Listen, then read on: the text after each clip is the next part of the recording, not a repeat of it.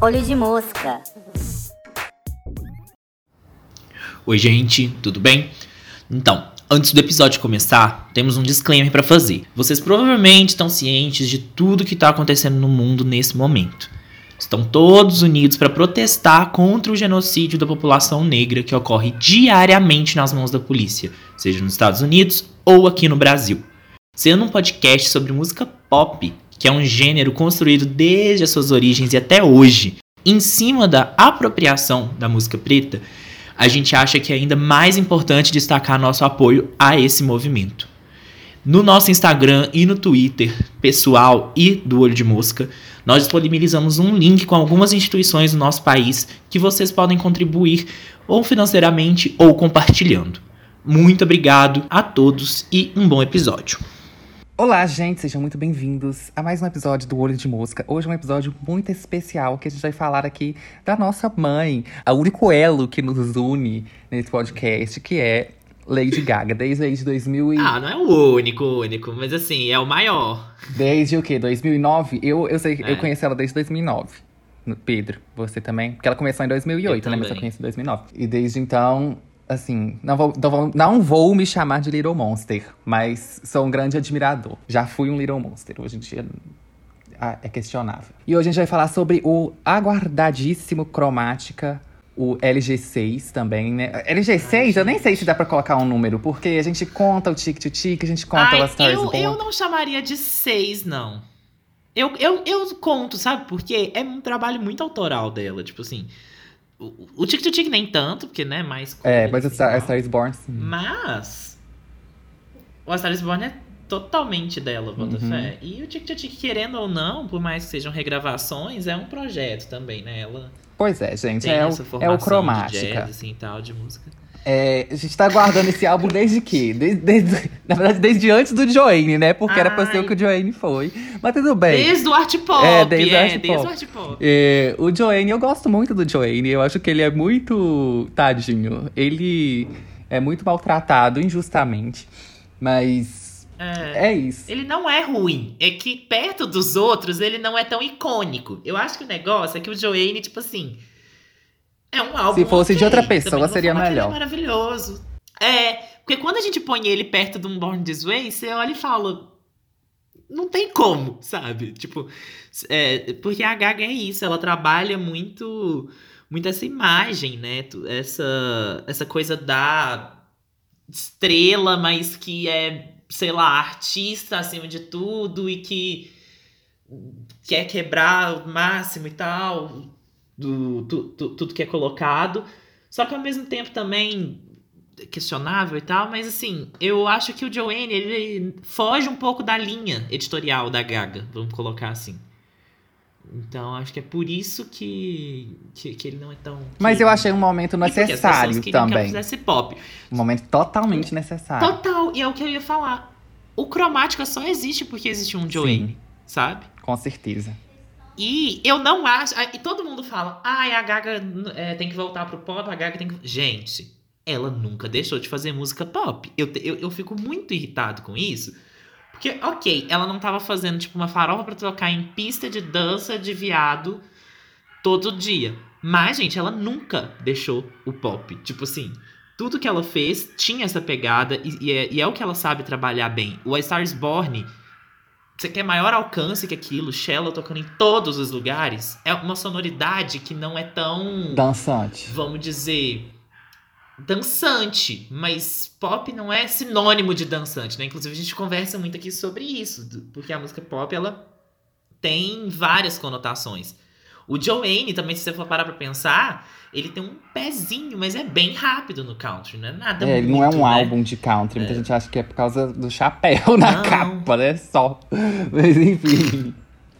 Se você for, tipo, Perfect Illusion, podia estar no art pop, total. Sim. Total. Tipo, de, de sonoridade, eu acho que encaixa.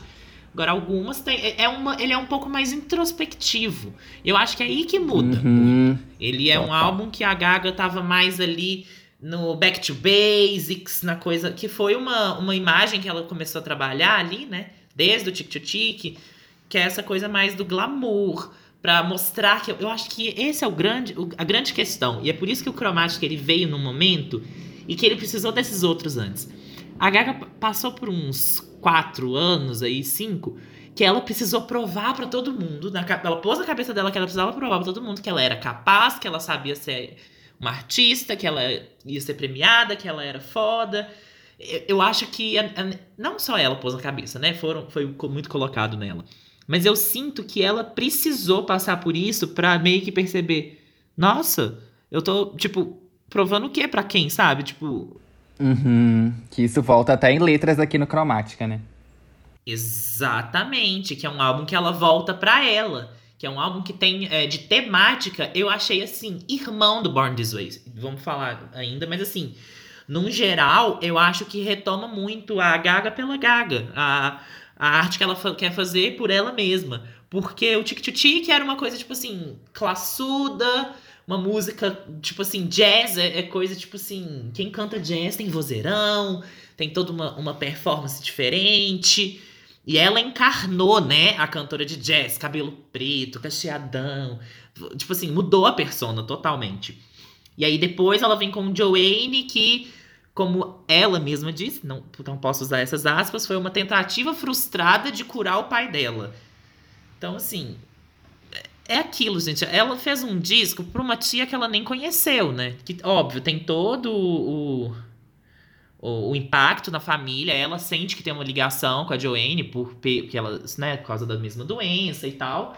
Mas ela percebeu que ela fez o álbum muito mais por uma imagem que ela recebia daquela tia, porque ela mesma. Então, eu sempre tive essa impressão, assim, desde sempre que não era necessariamente sobre a tia. A tia era mais um símbolo de, tipo assim, dor e perda e, e dela, dela mesma, e desse lado mais humano da Gaga, tipo, longe da artista e da persona Lady Gaga.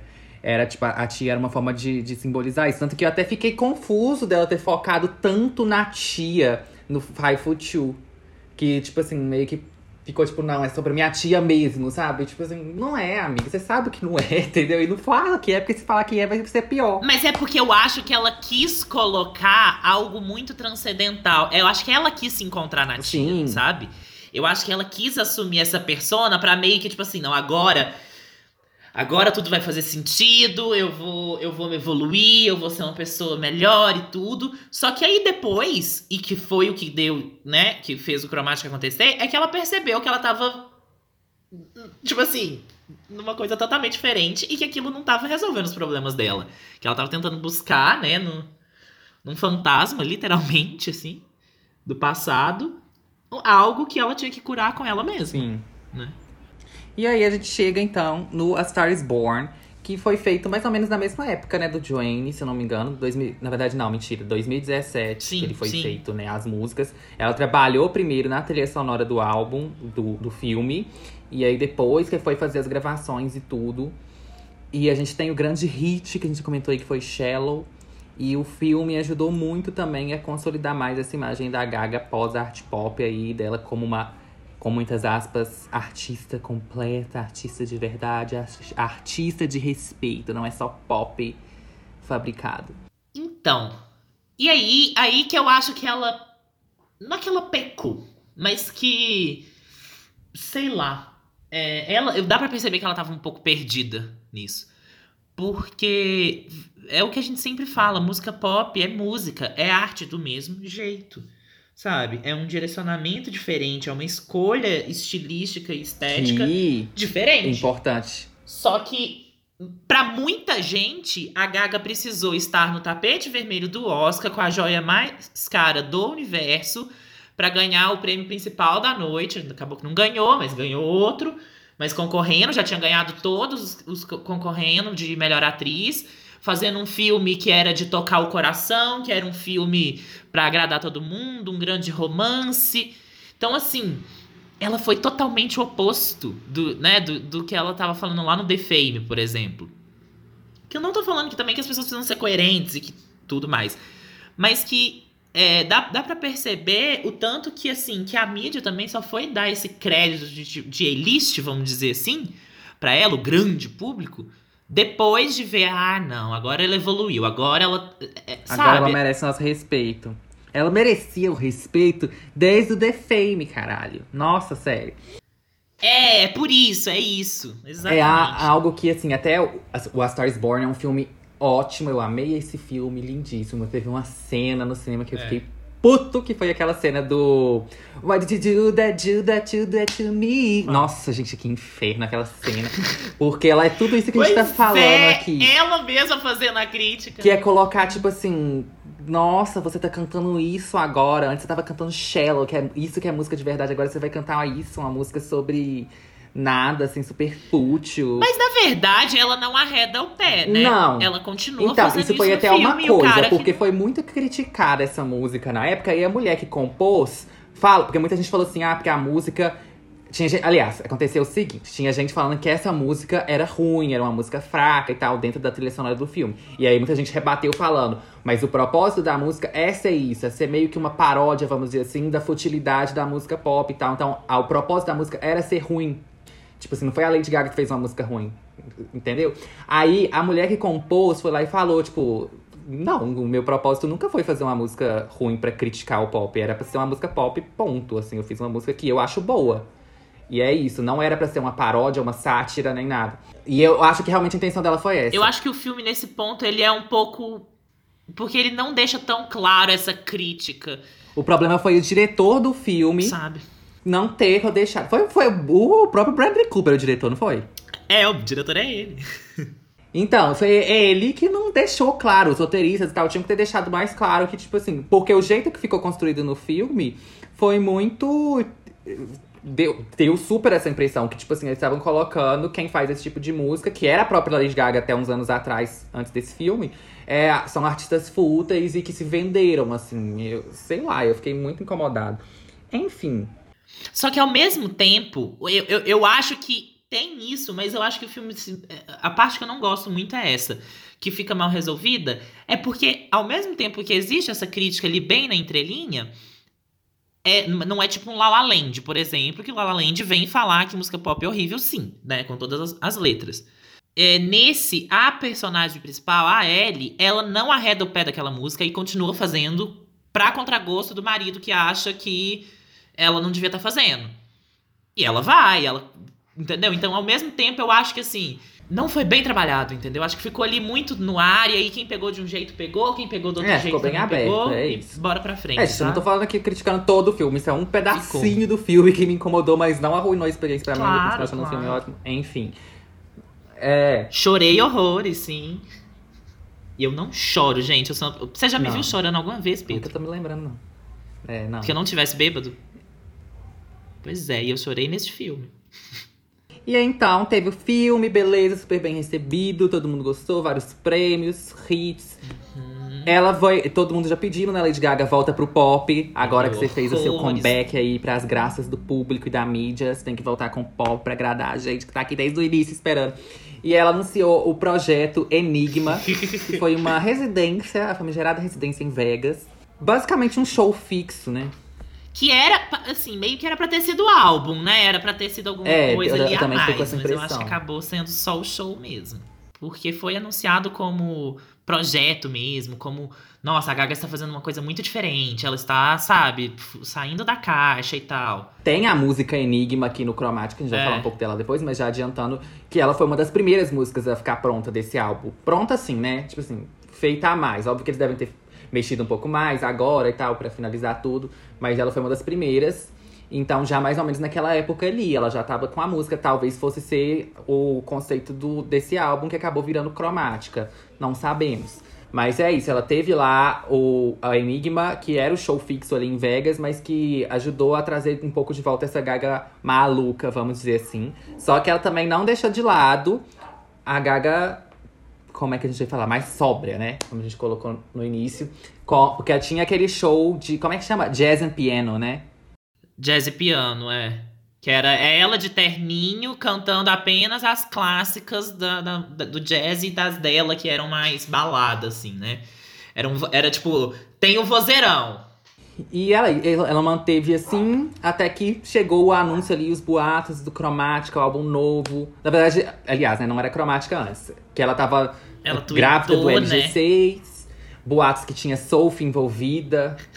Era a Adele, É, ela né? até colocou que o nome era Adele. É, que tinha, negócio que tinha a Sophie envolvida. A própria Sophie, na verdade, que falou, né? Que tem vídeo das suas expectativas. Tipo, ah, você tá trabalhando com a Gaga? Aí ela fala, tô sim. Aí é isso. Eu- não, mentira, eu vou dar os créditos pra ela que ela fala realmente, tipo assim, que a gente tá trabalhando num negócio, eu não sei se isso vai pro álbum ou não, porque não dá pra você saber se vai pro produto final e tal. Enfim, realmente foi isso que aconteceu, não foi. Vamos deixar de lado essa página, não, não vamos comentar sobre isso que ainda dói. Mas eu acho legal trazer, Pedro, porque até você ir pro, pra trás, né, do, do, do backstage ali, entender como é que as coisas funcionam e como que você monta ali um álbum, como que as coisas são escolhidas, tipo assim, tem, é um processo muito Verdade. complicado e passa na mão de muita gente. E são direcionamentos que você precisa tomar ali e que, assim, que pro público final fica parecendo X, Y, Z, e quando você vai ver, não era nada daquilo, sabe? Foi tipo. Porque por mil outras questões, tem tanta coisa que passa nisso, e assim, eu tô trabalhando né, num álbum agora, eu tô vendo tanto que, que exige várias e várias partes que a gente não faz ideia quando a gente pega pra escutar, Botafé. Então, eu acho que o Cromática traz um pouco disso, porque querendo ou não, um álbum ele é um resultado de um processo criativo. E um processo criativo, ele é resultado de uma mente. O jeito que essa mente tá, o local, como, com quem, vai influir nisso e influenciar, né?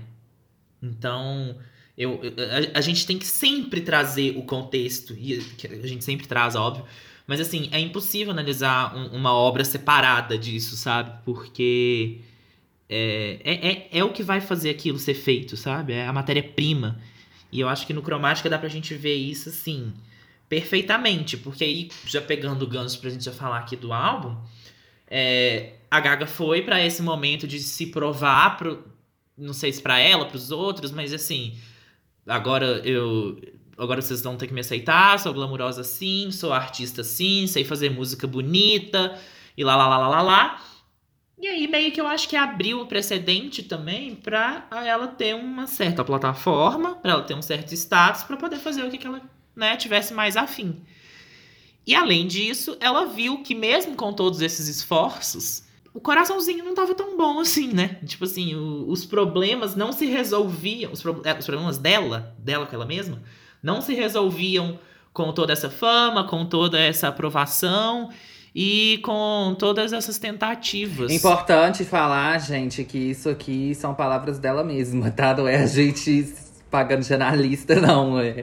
Tá? Antes também que falam, tipo, como assim vocês estão falando que a Gaga não tava feliz e que ela, o Joanne é muito bom? Gente, calma, ela mesma que falou essas coisas. Foi tudo que ela mais disse, inclusive, foi isso. Né? De tipo, do tanto que ela tava mal. Ela, ela falou muito sobre. E eu acho que é, foi bacana ela ter falado isso pra gente entender esse processo, né? Porque. Porque ela meio. Porque o conceito do álbum, se a gente for parar pra pensar, já né, passando aí, é um conceito de cura, né? É um conceito de.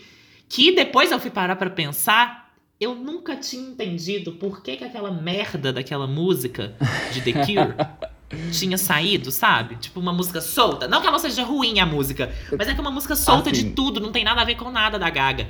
Mas a letra de The Cure é meio que o conceito do cromática, só que lá ela tá meio que falando que é o cara que vai ser a cura, mas daí depois ela percebe que é ela que é a cura. Tem uma música que chama Heal Me no A Star is Born. Então eu acho que assim, a Gaga tava procurando essa cura no- em vários lugares, entendeu? Tava ali tentando se curar de várias formas, até que ela viu que ela precisava o quê? Olhar pra dentro de si mesma e criar um mundo Sim, imaginário. a Ralph roubando o conceito da Sky Ferreira com Badlands. Mas essa é outra história pra outro É. podcast. Explica pra gente, Pedro, o que que é o cromático? O que é cromática? O que é na vida real? O que que é pra Gaga? Então, cromática tem dois significados que, que, assim, que você bate o olho na palavra, você pode ter, dependendo do seu background. Se você tiver um background mais visual, artístico, você vai pensar em círculo cromático, em escala cromática, em cores. É, que, pra quem não sabe, não, o ruim desse podcast ter uma plataforma sonora desses momentos é isso. Não dá pra colocar pra vocês aqui uma foto de um círculo cromático. Mas é um. Vocês já devem ter visto aquele círculozinho que tem, tipo assim, vermelho, laranja, amarelo, enfim, são 12 cores ali. Ah, mas agora, agora eu vou pegar o gancho, porque exatamente neste episódio é o nosso grande. Ah, é verdade, gente. A gente não vai comentar tanto sobre a capa. é, e essas coisas, porque agora É. a gente tem um Instagram. E a proposta do nosso Instagram não vai ser só postar quando sair episódio novo. A gente também vai ter conteúdo exclusivo por lá. E foi uma coisa. A gente até explicou no post lá, mas pra quem não viu ainda, primeiro, né? Sigam a gente lá, arroba podcast Olho de Música. Mas a gente explicou no post lá a proposta, na legenda, depois leiam as legendas, tem tudo bonitinho. Mas que a gente pensou basicamente, ó, no podcast, que é uma plataforma auditiva, a gente faz conteúdo analisando música, que também é um conteúdo auditivo. O Instagram é uma plataforma visual, então a gente vai fazer análise visual também. Então a gente vai trazer lá as análises de capas, clipes. Então vai ser o seguinte. Antes do episódio sair, um ou dois dias antes, vai sair um post no Instagram analisando a capa do álbum que vai ser é, o tema da semana, ou enfim, se, se não for um álbum especificamente, a gente vai dar um- algum outro jeito, tá? Mas na maioria são álbuns, então vai ser a capa do álbum. Depois é, sai o anúncio do episódio, aí vocês vão poder seguir lá pra acompanhar quando vai sair episódio novo também. E aí vai ter lá o post com as nossas indicações e tudo. E depois, um ou dois dias depois do episódio sair também, a gente vai postar outra análise, dessa vez sobre algum clipe, algum ensaio, alguma coisa. Esse do Cromática especificamente vai ser sobre o clipe de Rain on Me, a gente fez uma análise. Então vai ter lá, já sigam a página, por favor. É, porque deu um trabalhinho fazer, mas a gente fez com muito carinho, a gente tá muito orgulhoso do resultado final. Espero que vocês gostem também. Tá bem legal e assim, é, é, é uma forma também, né, Pedro, da gente, do que, de a gente mostrar o que, que a gente sempre fala aqui.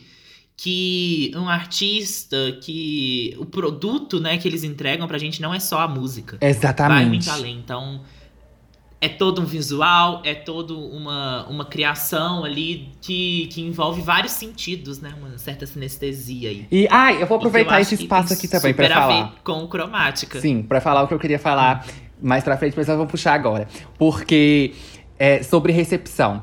Que é isso. As nossas análises lá, quando a gente postar alguma análise de alguma capa, algum clipe, qualquer coisa, são interpretações nossas, sabe? Igual, eu vou colocar lá, por exemplo, se vocês forem lá, vocês vão ver o significado é, do simbolismo do sapato que a Gaga tá usando na capa. Essa interpretação é minha. Às vezes ela nem pensou nisso, às vezes ela escolheu o sapato porque ela achou o sapato bonito e só, entendeu? Mas é, o fato de eu ver aquele sapato e pensar no- na interpretação que eu pensei. Também, tipo assim, não deixa de ser válido só porque às vezes não foi a intenção dela. Porque é isso. Quando a gente escuta, por exemplo, uma música, às vezes eu posso dar um top pra uma música, o Pedro pode dar um flop. Por quê? Porque eu ouvi a música, a música me lembrou de um filme que eu gostava muito quando eu era criança. Então, isso me lembrou da minha infância, me lembrou de momentos bons. Eu gostei da música por causa disso, porque ela me passou essa sensação. O Pedro, às vezes, nunca nem viu esse filme, não teve essa memória, ele achou a música horrível, deu flop.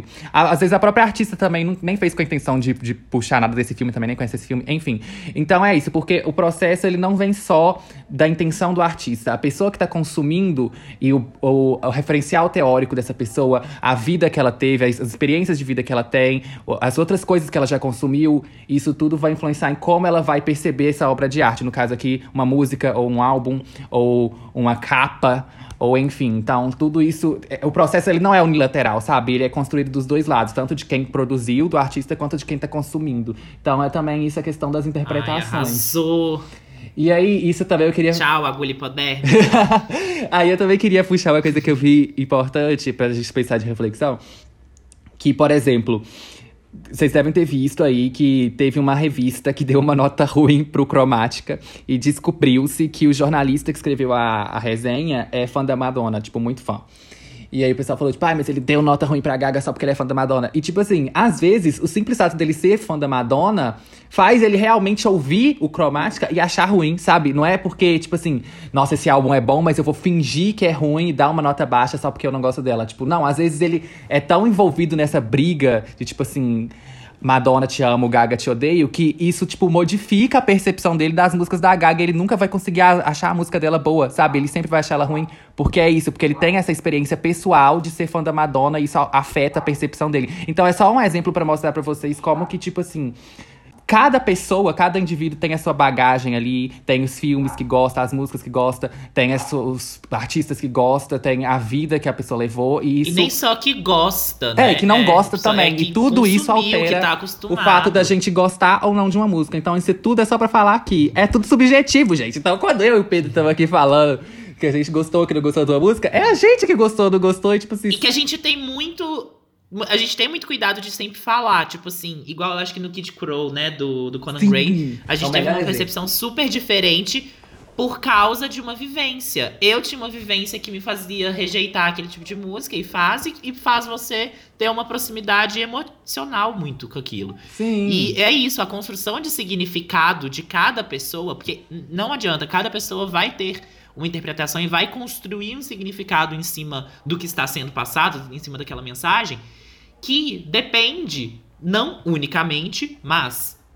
primordialmente, de o que essa pessoa já consumiu, do que ela, com, sabe, do que ela teve contato, sabe? É, é muito difícil, por exemplo, ser é um exemplo bobo também, mas assim, já puxando um pouco mais pra música, é uma pessoa que sempre ouviu funk a vida inteira, chegar uma música clássica, uma música erudita, ela não vai ter nem repertório pra O saber oposto entender também, o que, é né? aquilo. E o oposto, exatamente. É, e é isso. Então, viveu é, a tipo vida assim, inteira ouvindo que, ah, MPB que é música de verdade, lá, lá, lá, lá, ela nunca nem se ligou pra entender o- como é que é uma produção de um funk, uhum. que- o que, que aquilo representa. E pra aquela pessoa não representa nada, porque ela não tá. é, ela não tá afim, ela não tá. Não consumiu e não está querendo consumir algo que passa fora do limite dela. Isso. E sempre que vocês estiverem escutando a gente falar aqui, quando a gente falar, tipo assim, ai, eu não gostei dessa melodia, eu não gostei da batida aqui, eu não gostei da letra. É eu não gostei, não é a letra é ruim, a melodia é ruim. Mesmo se por algum motivo a gente acabar falando, ah, a melodia dessa música é ruim, interpretem como eu não gostei, tá? Porque é mais assim, um jogo, tipo. Sim, sim. Como é que fala? Um vício de linguagem, assim, de falar. Mas, tipo, não, não existe. Entendeu? O que, que, que é uma nota no Metacritic, gente? Tipo assim, a nota é totalmente subjetiva. O que, que é, tipo, no final desse, desse, dos nossos podcasts, a gente sempre fala nossa nota pro álbum. Mas é isso, é mais pra gente entender dentro do nosso gosto pessoal. Não é pra falar que este álbum é, É. um 80 ou este álbum é um 30, tipo assim. Ele é muito ruim. Não, é porque eu não gostei. Tipo, dentro do meu gosto pessoal, ele não encaixou. É isso, tá? Dito isto. E a gente não compara coisas diferentes, né? Tipo assim. É, sempre É, tentando ver um dentro da álbum- própria proposta, do que, que ele se propôs. É, um álbum X é um álbum X, um álbum Y é um álbum Y. E é isso. Tenham sempre isso em mente, igual o Pedro falou. E. Ai, não briguem por causa de opinião. Isso, vamos de volta à cromática. Como eu estava falando, tem o cromática círculo de cores, que aí você tem lá as 12 cores e tal. e é muito usado pra, por artistas visuais, tanto ilustradores quanto até tatu- tatuadores, designers gráficos e tal. Pra ver quais cores combinam com quais, e aí tem toda uma teoria por trás, tipo assim, das cores complementares, tríade, enfim. E tem a cromática também, a escala cromática na música. O que, que é a escala cromática na música? Também são 12, mas no caso 12 notas musicais. O que, é uma escala musical, primeiramente, né? Vamos pro momento de teoria aqui, vou tentar ser didático, eu também não sou música especialista. É só um hobby que eu tenho adquirido, na verdade, bem recentemente, assim, acho que no último um ou dois meses que eu comecei a estudar um pouco mais de teoria musical, como 100% um hobby. E acabou que até pra Mas buscamos, buscamos amigas que. é, que- também que pro- procuramos pra- opiniões de pra outras a gente, tá? pessoas e tal, que entendem melhor. E até esse álbum, na verdade, esse episódio especificamente, me ajudou muito a aprender mais ainda, pesquisando sobre escala cromática e tal. Uma escala musical é, é quando você organiza as notas musicais em uma ordem, assim, crescente ou decrescente, enfim. Tem a escala. Misericórdia, vou ter que procurar o nome aqui, confirmar, peraí. Pentatônica? Isso, amiga, arrasou. Eu também estudei, tá, gente? Eu- outro dia, eu, tava, eu passei a tarde inteira pesquisando sobre a relação da trigonometria na música. Que eu ainda vou Que a falar gente vai falar ainda. Tem, porque Não, menina, Mas não era a escala tá procurando- pentatônica, eu acho. Não, não era não. Mas é porque tem várias, né? Sim, mas eu queria falar. É porque a pentatônica é de 5. Não é essa, gente. É a escala. Isso. Oh, misericórdia. Gente, lembrei. É a escala maior, a escala diatônica, que é a mais clássica, aquele Dó, Ré, Mi, Fá, Sol, Lá, Si. Dó, né? Que são sete notas. Essa todo mundo conhece, as sete notas e tal. São cinco tons, dois semitons. É, não vou entrar no que é semitom e tom. Enfim, essa é a escala que é mais conhecida pela população leiga, vamos dizer. Só que a escala cromática, ela vai acrescentar aí mais semitons. Então, até você ter todas as notas que existem na música ocidental, tá? Já existiram em outros tempos, outras sociedades, outras escalas com outras notas que a gente nem usa. Mas hoje em dia, no ocidente aqui, a nossa música ela é dividida nessas 12 notas. E aí, a escala cromática é a escala que contém todas as notas. Assim como o círculo também tem todas as cores, né? Exato. Tanto que a escala cromática você pode cromático. colocar ela num círculo, porque é isso, ela não tem começo ou fim, assim, elas são todas as notas ali. Eu estou aqui com o meu ukulele, que eu sou um instrumentista. Ai, música ao vivo pode. É, exatamente. A gente vai trocar. Ó, aqui, pra vocês verem a escala cromática, tá? Dó. Dó sustenido. Ré. Ré sustenido. Mi. Fá. Fá sustenido. Sol. Sol sustenido. Lá. Lá sustenido, Si. E aqui a gente volta pro Dó de novo. O Si e o Mi não tem sustenido porque eles já são semitons, tá? E os outros que têm sustenido são os semitons. Então é isto. O, o semitom é, é- só, só falando rapidinho, só pra não ficar tão confuso, ele é a menor divisão. Então, já que a escala cromática ela é dividida de semitom pra, por semitom, vai indo aumentando um semitom, é, ela contempla todos, porque não tem como dividir na nossa música menor do que um subtom, a diferença de uma nota e outra. Isso. Então, por isso que ela é a que contempla todos. Então, a característica da escala cromática é essa. Ela dispõe, como a gente falou, né? Uma escala é quando você organiza as notas em uma ordem. E na cromática, elas estão organizadas com um semitom de distância. Por isso que é Dó, Dó sustenido. Ré, Ré sustenido. Então, sempre vai acrescentando um semitom. É, e até dar todas as 12 notas da nossa música. Muita gente falou, quando saiu esse conceito, que ai, porque o cromática, escala cromática, a Gaga vai usar a escala cromática. Levantaram até o negócio da tatuagem da Lady Gaga. Primeiramente, a tatuagem da Lady Gaga, pra quem não viu, ela tem uma tatuagem que são as notas musicais. E aí, algumas pessoas, quando descobriram isso de escala cromática e viram as imagens de escala cromática, viram as notas musicais, falou, tipo, ó, tem nota musical aqui, tem nota musical na tatuagem, a tatuagem dela é escala cromática. Não é, gente. A tatuagem dela eram notas musicais eram, assim, não tem uma clave, então não dá pra saber, mas supõe-se que a intenção dela, que é o que mais faz sentido, era tatuar é, Sol e Lá. G-A-G-A, porque aí forma Gaga, tá? Então a tatuagem dela é isso. É, isso não é escala cromática, porque do G pro A, que é do Sol pro Lá, vocês viram aqui, eu mesmo acabei de demonstrar, que existe antes o Sol sustenido, tá? Então, é, a diferença do Sol pro, a, pro Lá não é de um semitom, é de um tom inteiro. Então, não é cromatismo, que é, quando, é o que como é chamado quando você tem os tons da escala cromática dispostos em ordem assim numa música, tá? Então, existem, é, principalmente em música clássica, acho que, se não me engano, no, no século XVIII, não tenho certeza, mas é por aí. É, teve um grande trend, assim, tipo o que tá tendo hoje em dia com trap. A moda na época era usar a escala cromática nas músicas, entendeu? Tanto que teve até vários autores, Eu tipo amei. assim, especialistas que criticavam horrores, falavam que tava saturado já de cromatismo da música. Enfim. É, na música pop, eu até procurei alguns exemplos. E tá aí até hoje. É, alguns exemplos. Eu vi você tá citando Toxic, da Britney, que tem cromatismo. Eu não tenho certeza, porque tem sim vários semitons ali, mas eu não tenho certeza se pode ser chamado de cromatismo, porque eles não estão necessariamente em ordem, sabe? Mas como eu não sou músico, talvez. Eu realmente não sei. Eu vi gente falando que é, então acredito que seja mesmo. Enfim. É, essa parte é mais complexa do que, que é usar o cromatismo na música, não vou entrar nisso. Mas um exemplo que eu vi, que eu já achei mais óbvio, é a música da Pantera Cor-de-Rosa. Ali você consegue ver muito bem. E o cromatismo, ele é muito usado, uma coisa que eu li também, é que ele é muito usado para mostrar essa questão do movimento, para mostrar uma certa tensão. E era muito usado também em músicas que lidavam com dor, com perda, com luto. Que aí vem, me puxou um pouco. Não acho que tenha sido necessariamente a intenção da Gaga, é, mas é uma interpretação, de novo, minha aqui. A, a questão dos temas do cromática que lidam com essa questão da dor muito, né? De transformar a dor em arte. E a- pelo que eu pesquisei, era muito usado em música clássica, cromatismo, né? As notas sequenciadas ali, como forma de trabalhar esses temas também. Então, pode ser que tenha a ver, enfim.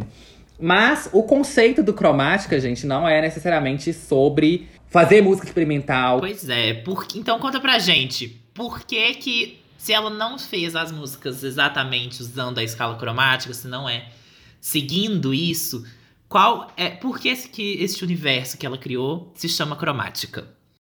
Gente, desculpas, tivemos problemas aqui eu mudei agora o microfone pro do computador, então deve ter piorado um pouquinho o áudio. Já peço desculpas antecipadamente, mas voltando, então.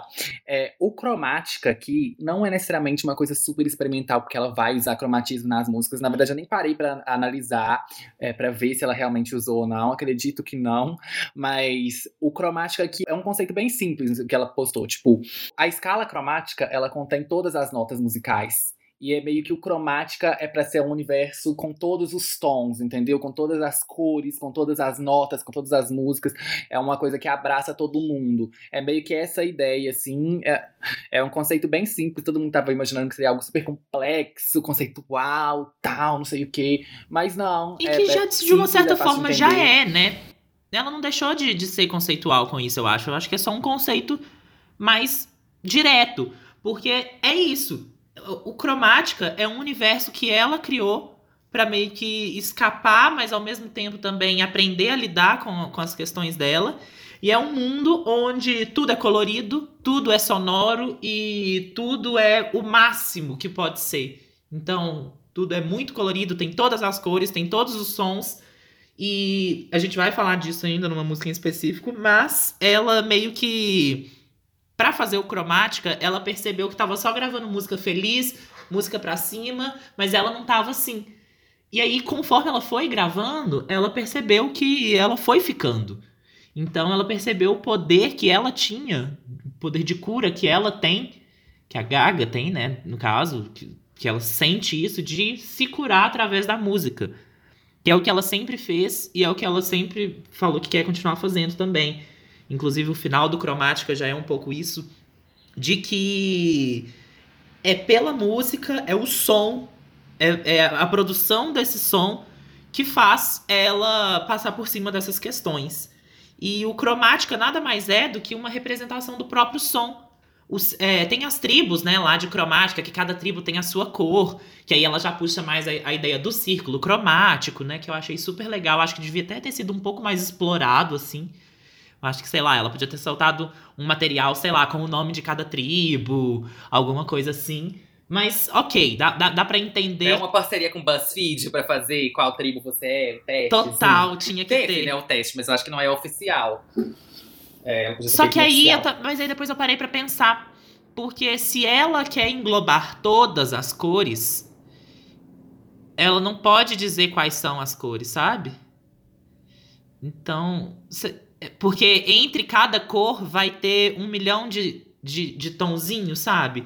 Porque não são. Não, não existem apenas 12 cores, são a combinação dessas cores e você vai vendo entre uma e outra, né? Um pouquinho mais pra lá, um pouquinho mais pra cá, que é a ideia de espectro, que a gente leva pra sexualidade, que a gente leva pra identidade de gênero, que a gente leva pra várias questões essa ideia de espectro, de ter várias nuances entre uma cor e outra. E eu acho que é, é isso que ela quis trazer e mostrar que nesse mundo dela, todas essas cores existem e o que, né, o que gere tudo isso, que organiza, é o amor. Que é um. É, é meio bobo, né? Mas ao mesmo tempo eu acho, acho bonito também, porque é isso. É, pra Gaga, ela percebeu que o que é, move ela é essa gentileza, é o, o amor, é essa. Ela acabou chegando num conceito de total acceptance, que é essa coisa de. Total não, radical acceptance. Que é essa coisa de se aceitar radicalmente, de entender todas as suas falhas, entender todas as suas questões, entender todos esses demônios que vivem dentro de você, que ela tava, tanto falava ali no, no The Fame Monster, no Born This Way. E se a gente for parar pra pensar, é- eu acho que o Cromática vem muito ali nesse mesmo discurso, porém de alguém que, que foi tentar, que experimentou, porque querendo ou não, o Art Pop, o Tic Tic Tic, a Star is Born, é, Joanne, são projetos, o Enigma, são projetos muito diferentes, mas todos muito experimentais. Pra ela chegar e ver que a resposta daquilo tudo, o que que unia tudo aquilo, era ela. Então eu, eu acho muito bonito isso e sim, é, eu, eu, foi uma interpretação que depois eu, eu parei pra pensar assim. E que por que ela limitar esse universo? entendeu? Então ela pegou exatamente é, o que, que mais representa, né, pra gente, o que, que a gente tem mais de apelo numa música, em, os sentidos que são mais aguçados na gente são o, o, o a visão e a audição. É o audiovisual, né? É o filme, é a série, é a foto, é a música.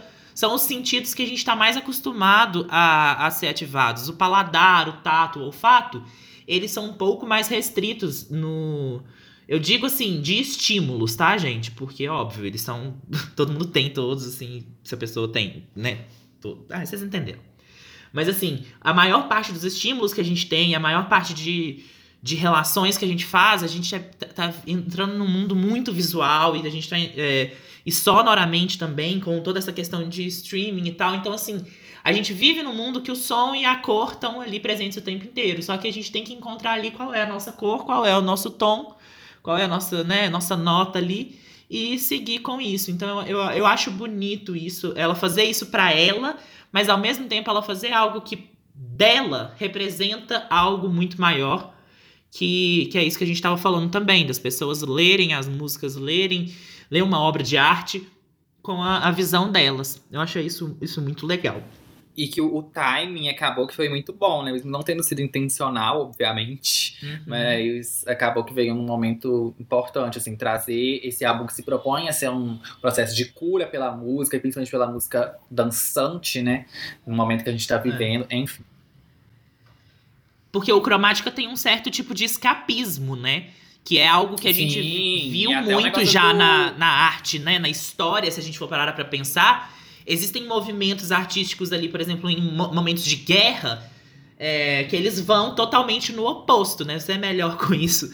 Mas assim, é, o escapismo ele é uma forma de. Inclusive a Paula, minha amiga, ela trabalha com com a, é, ela é, faz arquitetura, mas ela faz um trabalho com cenografia e com a construção de espaços em cima do imaginário de ficção científica que a gente tem. E eu relacionei o cromática total com ela, porque ela fala que a visão que a gente tem de, de futuro de, é, passa muito pela representação que a gente tem em filmes, em livros, sabe, do que, que é o futuro. Então a gente sonhar com um futuro diferente implica na gente fazer produções que mostrem o que, que vai ser esse futuro diferente, Botafé. Então, Sim, demais. a gente falar muito de distopia, a gente falar muito de, sabe, de, de, desse certo futurismo que existe na, na, na nossa imagem, né? Voltando aí agora fazendo um link com o Future Nostalgia, a gente falou de retrofuturismo bastante nesse episódio, escutem lá é, é muito bacana. E a Gaga vem nesse momento, né? Óbvio que não foi proposital. E eu acho que ela tomou. Foi muito importante isso dela ter adiado um pouco o álbum, porque foi o que ela falou. Eu, óbvio, não sei se é de verdade, de coração, mas ela falou: eu não achei que num primeiro momento a gente precisava de uma abstração tão grande. Porque é um problema muito real, é um problema que atinge a gente, tá atingindo a gente no dia a dia, assim, direto.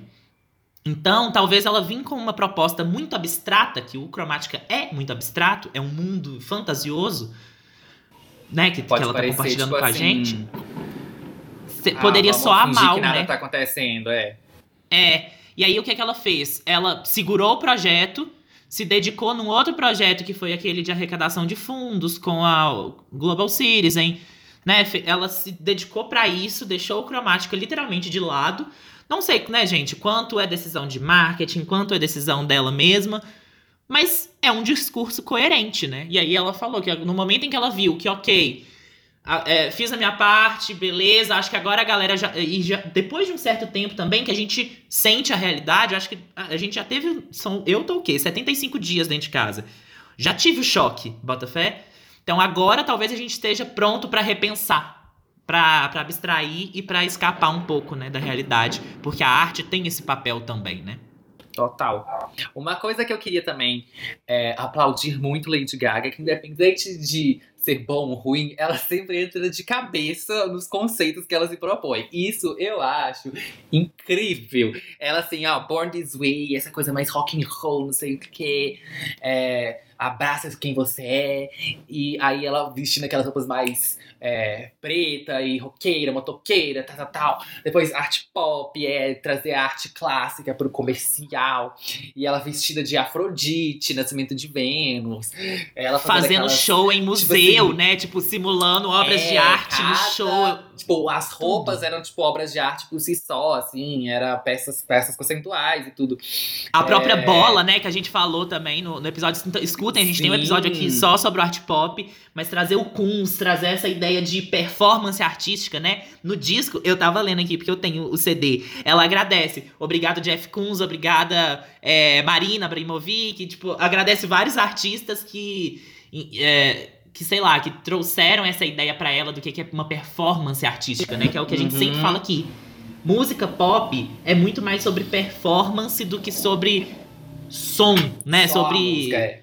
Do que, tipo assim, sei lá, teoria musical, qualidade, né? Entre muitas aspas, musical, mas é sobre performance, é sobre entregar, é sobre é, viver aquela música de uma certa forma e passar essa, essa imagem para muita gente, né? E eu acho que ninguém faz isso tão bem quanto a Gaga, né? Tipo assim, no sentido de realmente se entregar. Às vezes o produto pode até, você pode até achar, não gostar, entendeu? Pode até ser tipo, nossa, não gostei desse álbum, mas você não pode negar que ela se dedica. Tipo, o Joanne, ela mudou totalmente o estilo, as roupas, usando chapéu, fazendo tudo aquilo, assim, a maquiagem mais lavada, enfim, ela realmente, assim, é imersão total. Isso eu acho incrível incrível.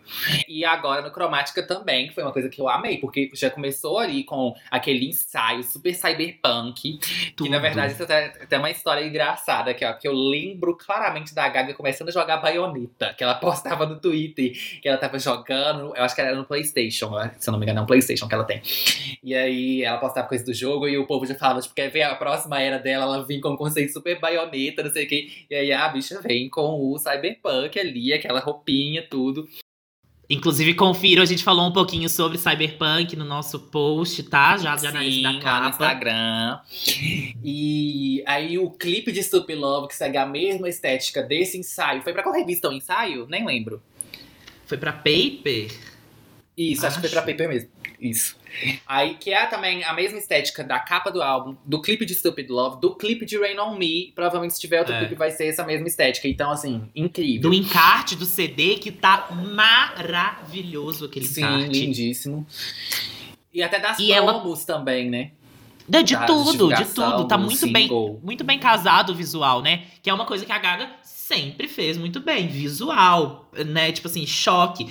Gente, o, o, o Nicola Formichetti, que é o diretor criativo da House of Gaga, House of Gaga, né, que é essa, vamos dizer, instituição aí que cria a artista Lady Gaga, são vários profissionais, cabeleireiro, maquiador, fashionista, etc, que compõem ali um, um clã criativo, né, para poder fazer todas as maluquices ali. Gente, o Nicola, ele tá com a Gaga desde o começo e eu fico chocado com o tanto que esse cara traz, sabe? E é muito. Eu acho muito bonito, é muito legal, porque é refrescante ver aquilo. É algo que, assim, que foge, mas que ao mesmo tempo você consegue ver de onde que ela tirou. Porque eu acho que o grande mistério da, da música pop, assim, é esse. É você fugir, você experimentar, você fazer coisa diferente, mas que a galera ainda vai olhar e vai reconhecer, que foi o que não aconteceu no art pop, por exemplo. Dito isso, a gente pode falar um pouco da sonoridade também, antes de entrar no top ou flop, que também é um ponto muito importante desse álbum, porque ele é muito baseado em house, house music. O que é que é a música house?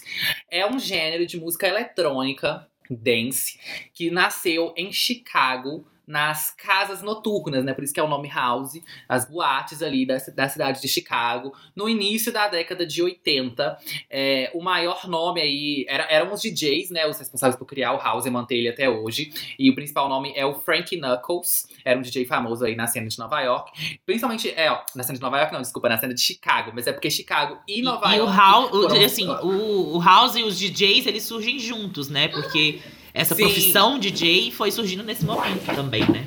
Também, é. E é, surgiu em Chicago, mas Nova York também foi muito importante para desenvolver. E outras cidades também, é, Detroit, London. Enfim, London é ótimo, né? Londres. E é legal falar que ele tem raízes muito fortes no- na disco music, né, Pedro? Tipo assim. Isso, que era que no momento ali que também? o disco tava morrendo e o house, Uhum. ele surge muito associado, não eram quaisquer baladas que tocavam isso ali no início. Eram baladas é, tipicamente associadas à comunidade negra LGBT. Então, assim, é um gênero que tem tudo a ver com a história da- dessa comunidade. É um gênero que muita gente na época falou que era modinha, passageiro, não sei o que, só que acabou que, assim, tá aí até hoje.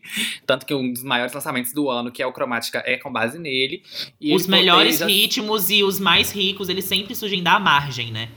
É isso também. E ele também já se desdobrou em vários outros gêneros. Tem Acid House, eu acho que é o principal, assim, pelo menos o nome que eu mais vejo.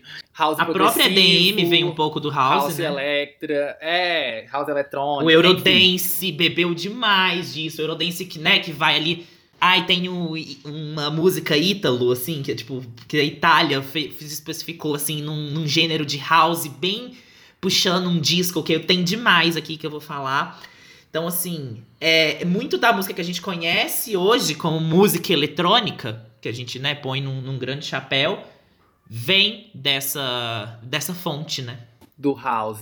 E algumas características do house, né, é principalmente essa essa batida muito marcada e meio repetitiva ali num compasso de 4x4, que é uma chamada de four on the floor, né, esse ritmozinho, porque é isso, são quatro batidas marcadas ali numa taxa constante de 4, 1, 2, 3, 4, 1, 2, 3, 4, 1, 2, 3, 4.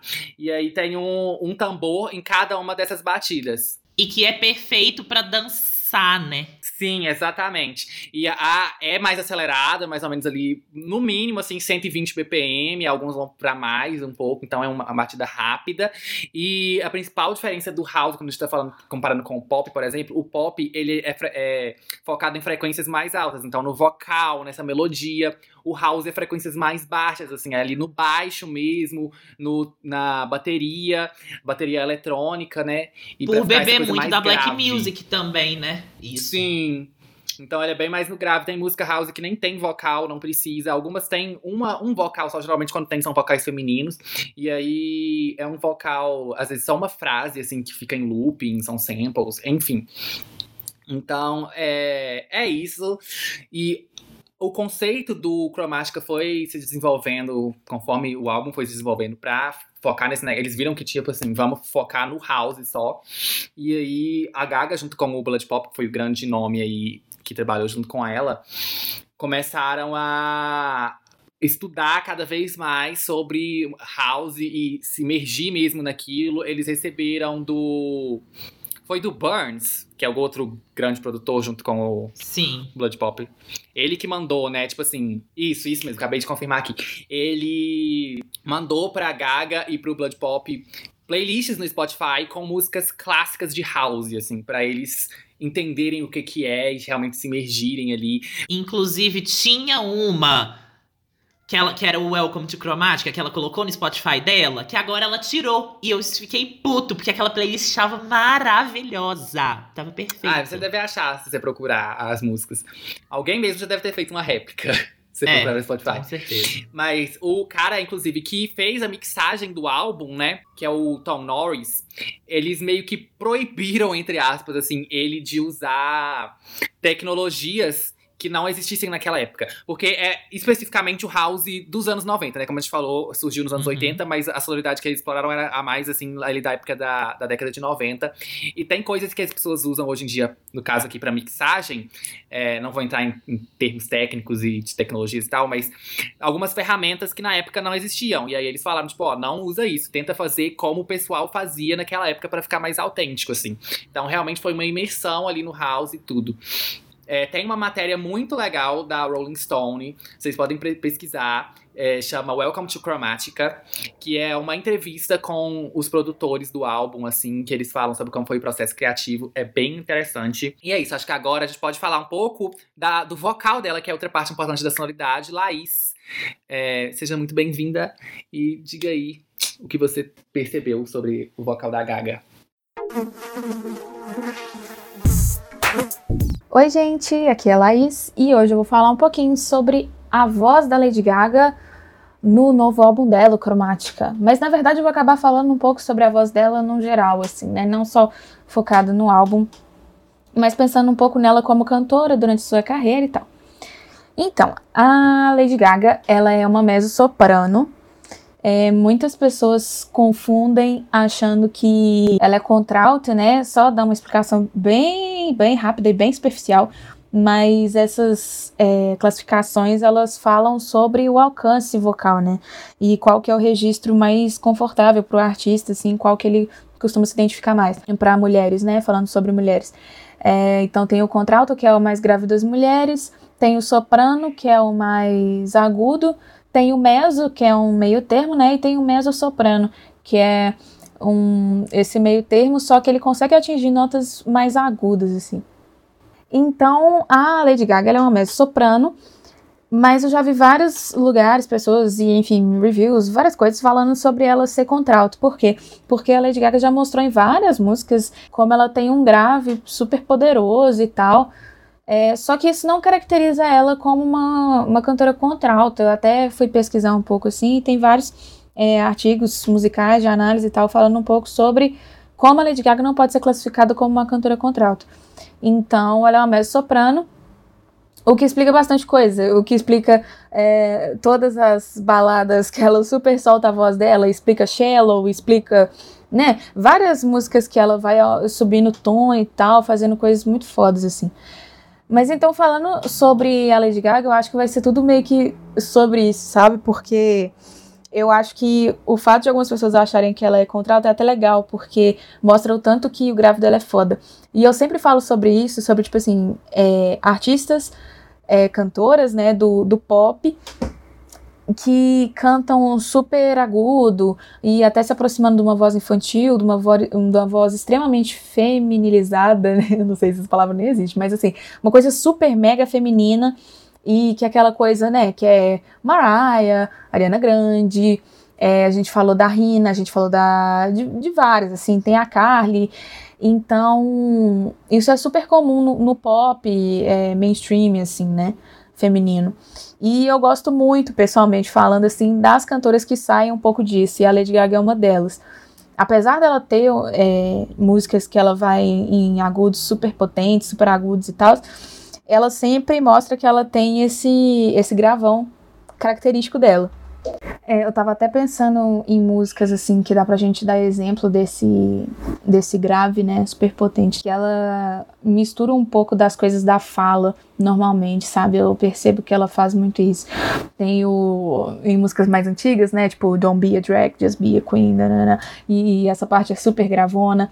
Tem o Rain on Me, que para mim, é, eu, eu acho para mim é a melhor parte da música, de verdade, assim, que é quando fica só ela e ela fala Rain on Me, que é aquele gravão, assim, e é, e é muito impressionante o tanto que ganha um, um, poder, sabe? E isso é muito dela, né? Ficou super marcado com o ra, ra, ra, ra, rama, rama, que é aquela coisa bem gravona também. Então eu acho isso parte da identidade da Lady Gaga muito, muito, muito foda. Como ela consegue mesclar isso com outras cores de voz, sabe? A gente costuma falar que tem as vozes mais escuras, as vozes mais claras. Essa mais grave, ela, é caracterizada como uma voz mais escura, mas ao mesmo tempo ela também consegue usar vozes muito claras e eu acho que essa mistura faz ela uma cantora muito completa, sabe? Tem músicas que ela vai super agudo, Alice, por exemplo, que ela faz voz de cabeça, transição super bem e tal. É quando ela faz Alice, que é esse que é a, a, voz de cabeça, né, que ela faz, cantando Sign From Above, que é super agudo também em alguns momentos, e várias outras, né, ela faz isso muitas vezes. E eu tava vendo estudos, assim, coisas que eu já percebia, tinha um tempo, sobre a questão do belting da, da Lady Gaga. Eu já até comentei um pouco sobre essa técnica, mas o belting, ele é uma voz que ela fica entre a voz de peito, que é a voz que eu falo, e entre a voz de cabeça, que é o conhecido como falsete, né, que é o fazendo assim. Então é uma voz que é um meio termo disso e ela ela é super aguda, mas ela ainda tem o impacto da voz de peito. Ela não é totalmente aerada e tal, como a voz de cabeça. Tem mais volume. E uma coisa que eu sempre via falando era que a Lady Gaga fazia belting errado. Ah, porque ela faz belting errado, isso pode atrapalhar ela e tal, não sei o quê. E eu sempre fiquei muito encucada com isso, porque apesar de eu ver vídeos, assim, que teoricamente comprovavam que ela fazia belting errado, parecia ok pros ouvidos, sabe? Tipo, eu via que era diferente do que, sei lá, a Aretha Franklin fazia, né, por exemplo, mas não parecia efetivamente errado, sabe? Então, tive umas conversas e pesquisas e tal. E fui entender que existem vários tipos diferentes de belting, né? Eu tinha uma, uma, certa noção disso, mas isso abriu um pouco mais quando eu fui estudar um pouco sobre a Lady Gaga em si. Se a gente for falar do soul belting, que é o belting mais aberto, que é o que Aretha Franklin fazia, Demi Lovato faz, é, sabe, aquela coisa bem assim, brilhante, potente e aberta. Você sente que o céu da boca, o palato da pessoa tá extremamente aberto. Aí realmente não é esse que a, que a Lady Gaga faz. E é por isso que várias pessoas falaram e falavam e falam que ela faz errado. E ela realmente passou por vários estudos, eu até li um pouco sobre, é, volta de 2014, 2015, assim, para trabalhar muito essa parte do agudo dela, então para desenvolver essa técnica dela, assim. Eu vejo que, e que surtiu bastante efeito, sabe? Porque eu vejo que a partir dessa época, assim, eu vi menos essas coisas que as pessoas criticavam na internet e tal. Mas de qualquer forma, voltando para as técnicas do belting, o belting que a Lady Gaga faz é um que se chama covered belting, um que ele vem mais assim anasalado, sabe?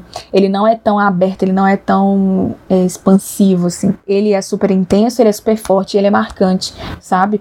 Mas você sente que ele tá mais mais localizado na região do nariz assim, na maçã do rosto, sabe?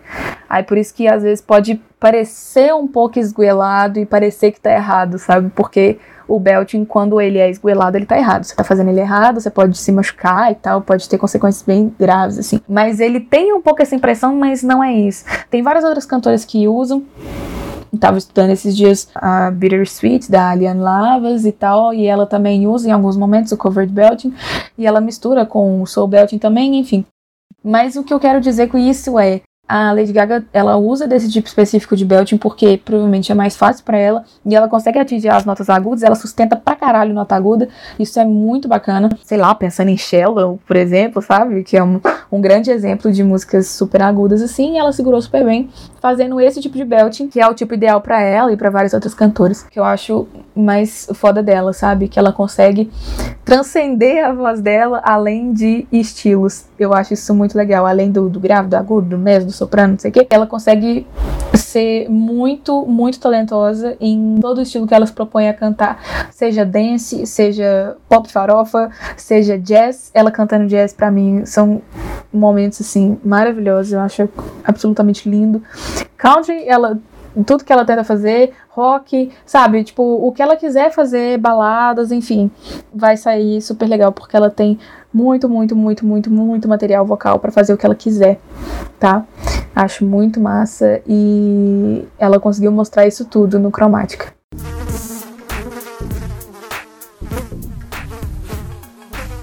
Muito obrigado, Arrasou, Laís. amiga. Pela Sempre participação, sensata. como sempre. E agora a gente já pode ir pro top ou flop, né? Bora lá, que tem muita música. Lembrando que a gente não vai dar top ou flop pros interlúdios, porque, né, música instrumental, assim, a gente não é, não é nossa praia, a gente não consegue. Porém, eu encontrei aí.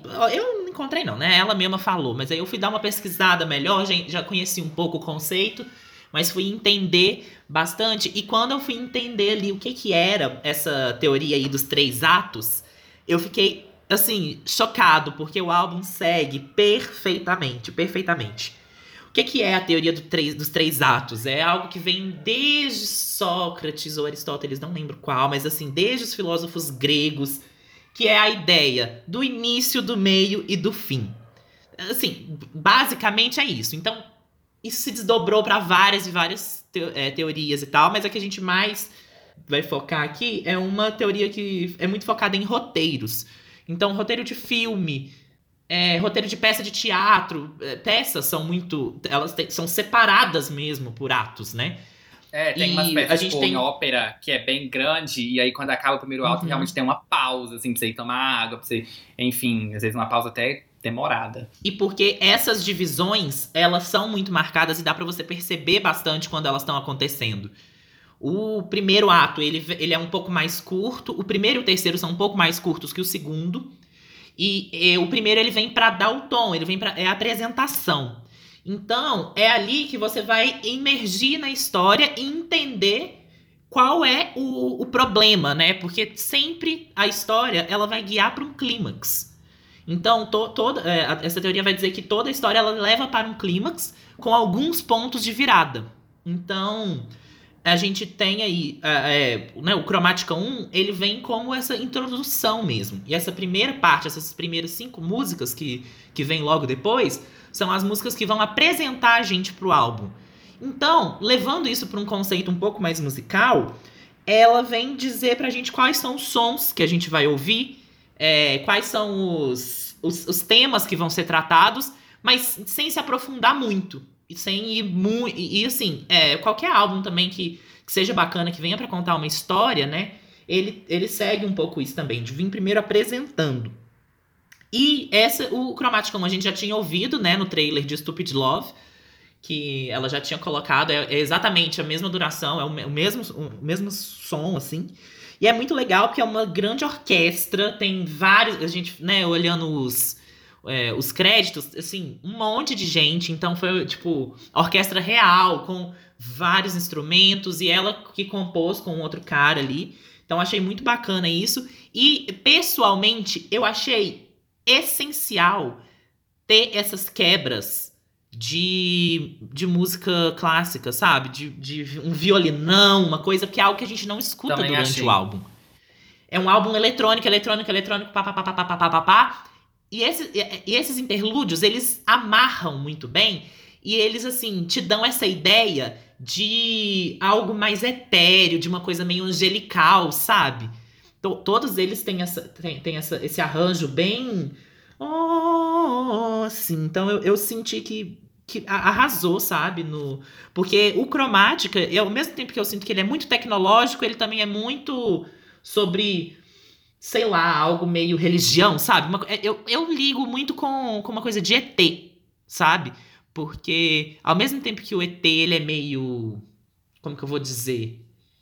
Uh, ai, qual que é aquela palavra quando é uma coisa é meio mística, assim? Não, tem uma palavra perfeita para isso. Ai, Pedro, você que é a bruxa, me ajuda. Ai, esotérico? Esotérico, exatamente. O ET, os extraterrestres, a gente tem essa coisa meio esotérica com eles, tem essa coisa meio de deificar, sabe? Mas ao mesmo tempo tem essa, esse outro lado que é o tecnológico, que é o high-tech, o sci-fi. E eu acho que esse álbum ele se coloca muito nesse lugar. Porque são duas coisas, né, que brigam muito é, a, a ciência e, a espiritualidade, mas ao mesmo tempo tem coisas que elas estão muito juntas. Então eu acho que o Cromático ele cria uma mitologia que segue nessa linha. E aí o Cromático 1 a gente já encaixa na é, famosa Alice, primeira música, Alice, que ela já vem chegando falando que o nome dela não é Alice, mas ela quer o País das Maravilhas, sim, e que ela deixa um pouco a entender ali que o País das Maravilhas para ela seria a casa dela. Eu ali, no, na, na, música, eu não sei porquê, me veio muito uma coisa mágico de Oz, sabe? Meio Caverna do Dragão também. Que é essa coisa de você estar tá perdido no mundo é, diferente e tá buscando só a sua casa, sabe? Só tá buscando um conforto. Não é uma aventura. E, e o, o a, a, jornada, né? Que também que de, do, do, herói, dessa coisa dos três atos que vai se construindo, a primeira coisa é você ser colocado num mundo que é diferente do seu e você seja chamado para uma aventura. E eu acho que é isso, é uma aventura meio que a Gaga não queria muito, dessa coisa de, de se encontrar, de se descobrir, de fazer tudo isso. A famosa jornada do herói. A famosa jornada do herói. Então eu acho que a Alice dá já esse tom, essa coisa conto de fadas, é, histórias infantis, primeira música. Eu acho que assim, casou perfeitamente para essa busca, né, que ela vai começar a fazer. E de sonoridade me puxou muito um Eurodance assim, uma coisa nossa, é uma batidinha super fresh, super gostosa, que é dançante, mas é aquela coisa que não é pá pá pá pá, pá igual vai ter outras. Para mim é tudo, é top. Então, começando, né, falando aí dos produtores, compositores. Produtores a gente tem o Blood Pop, que é um grande nome, colaborador de Lady Gaga. Está em todas, né, desse álbum. É, eu sei que eles assim, muito amigos e ele trabalhou muito com, acho que foi a principal parceria dela aqui no Cromática. É, ele também, outros trabalhos do Blood Pop, né, o aquele álbum decente do Justin, o Purpose, foi muito dele também.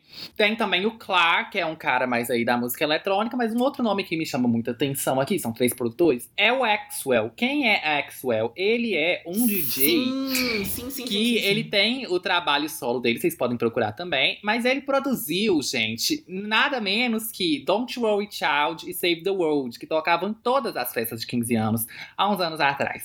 E Todas. também aquela Wild Ones do Florida com a Cia, aquela Hey, I heard you are a wild one, também é dele. Então, assim, a Gaga foi espertíssima.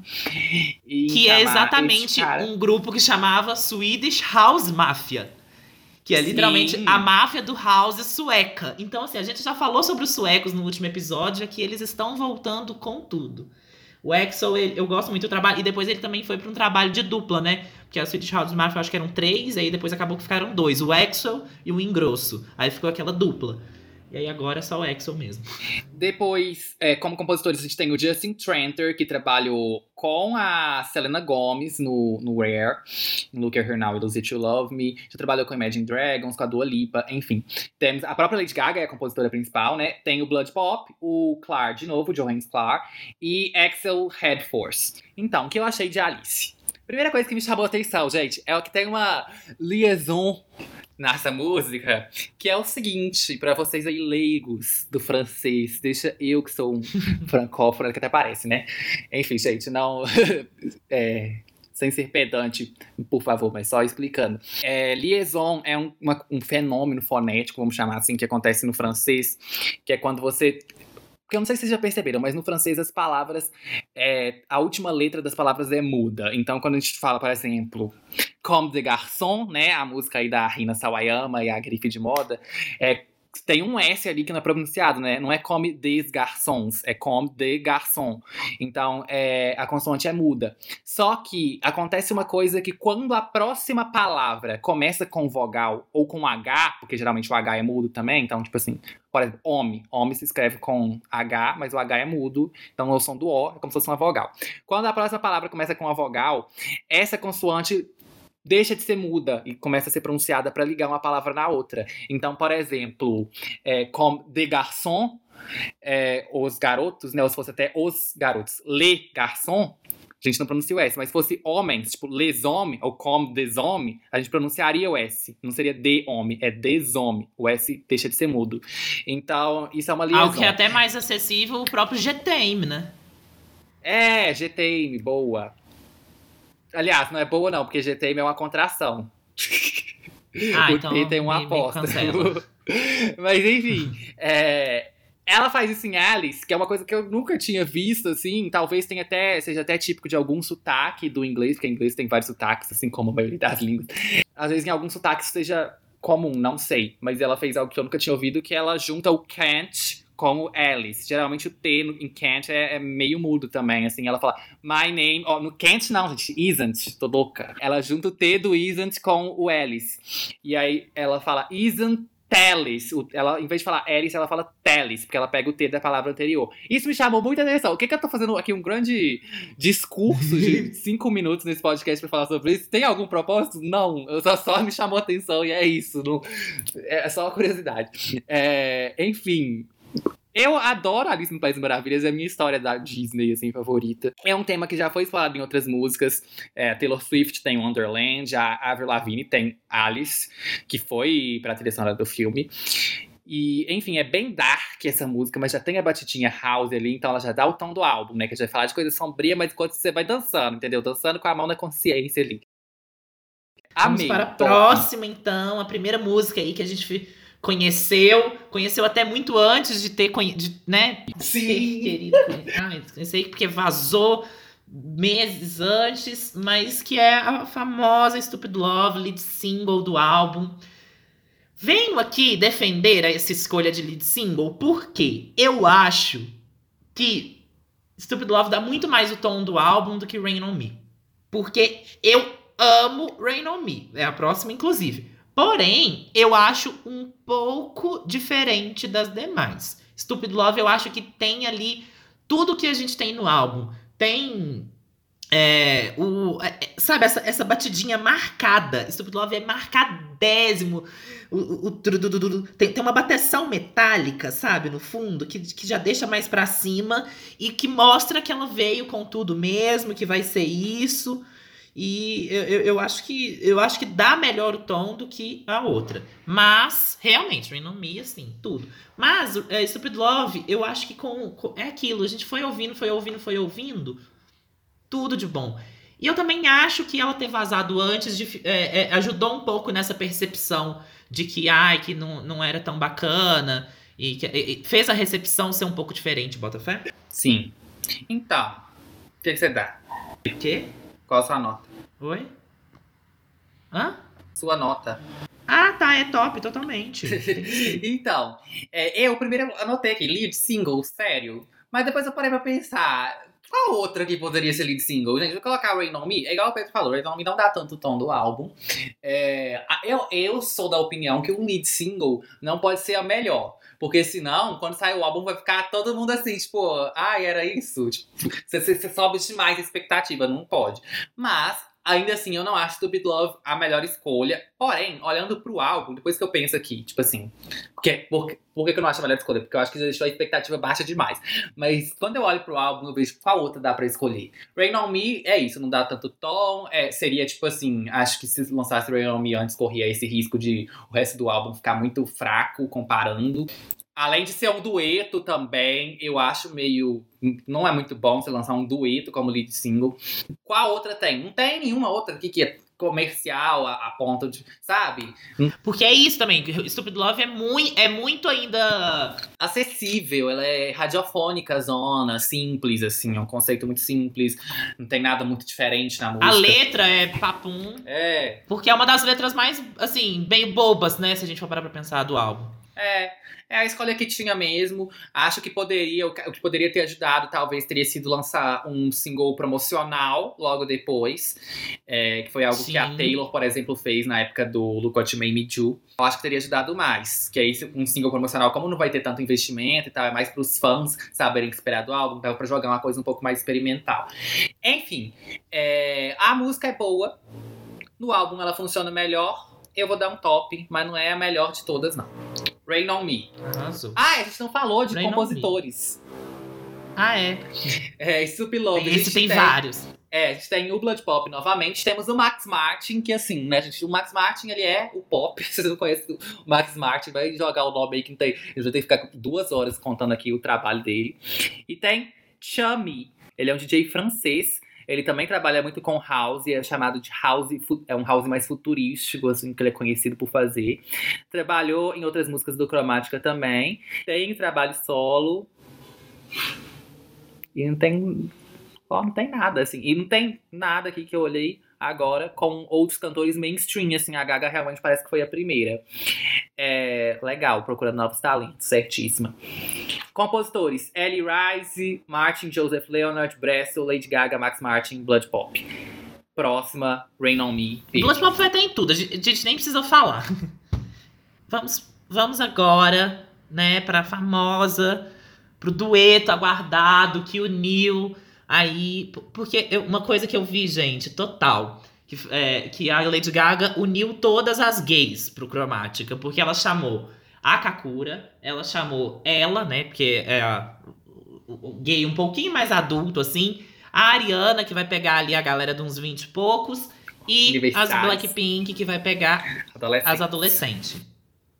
É, então assim, a gente já pega aí a Ariana, show de streaming, é, conhecidésima, tá no topo da carreira. E eu acho muito esperto quando uma artista consegue chamar alguém que vai fazer muito sentido pro álbum e ao mesmo tempo é que acrescenta, que né? acrescenta exatamente e que é uma pessoa que que, que também tem algo para agregar, sabe, pro álbum, porque a Ariana trouxe muito público pra Gaga, se a gente for parar pra pensar.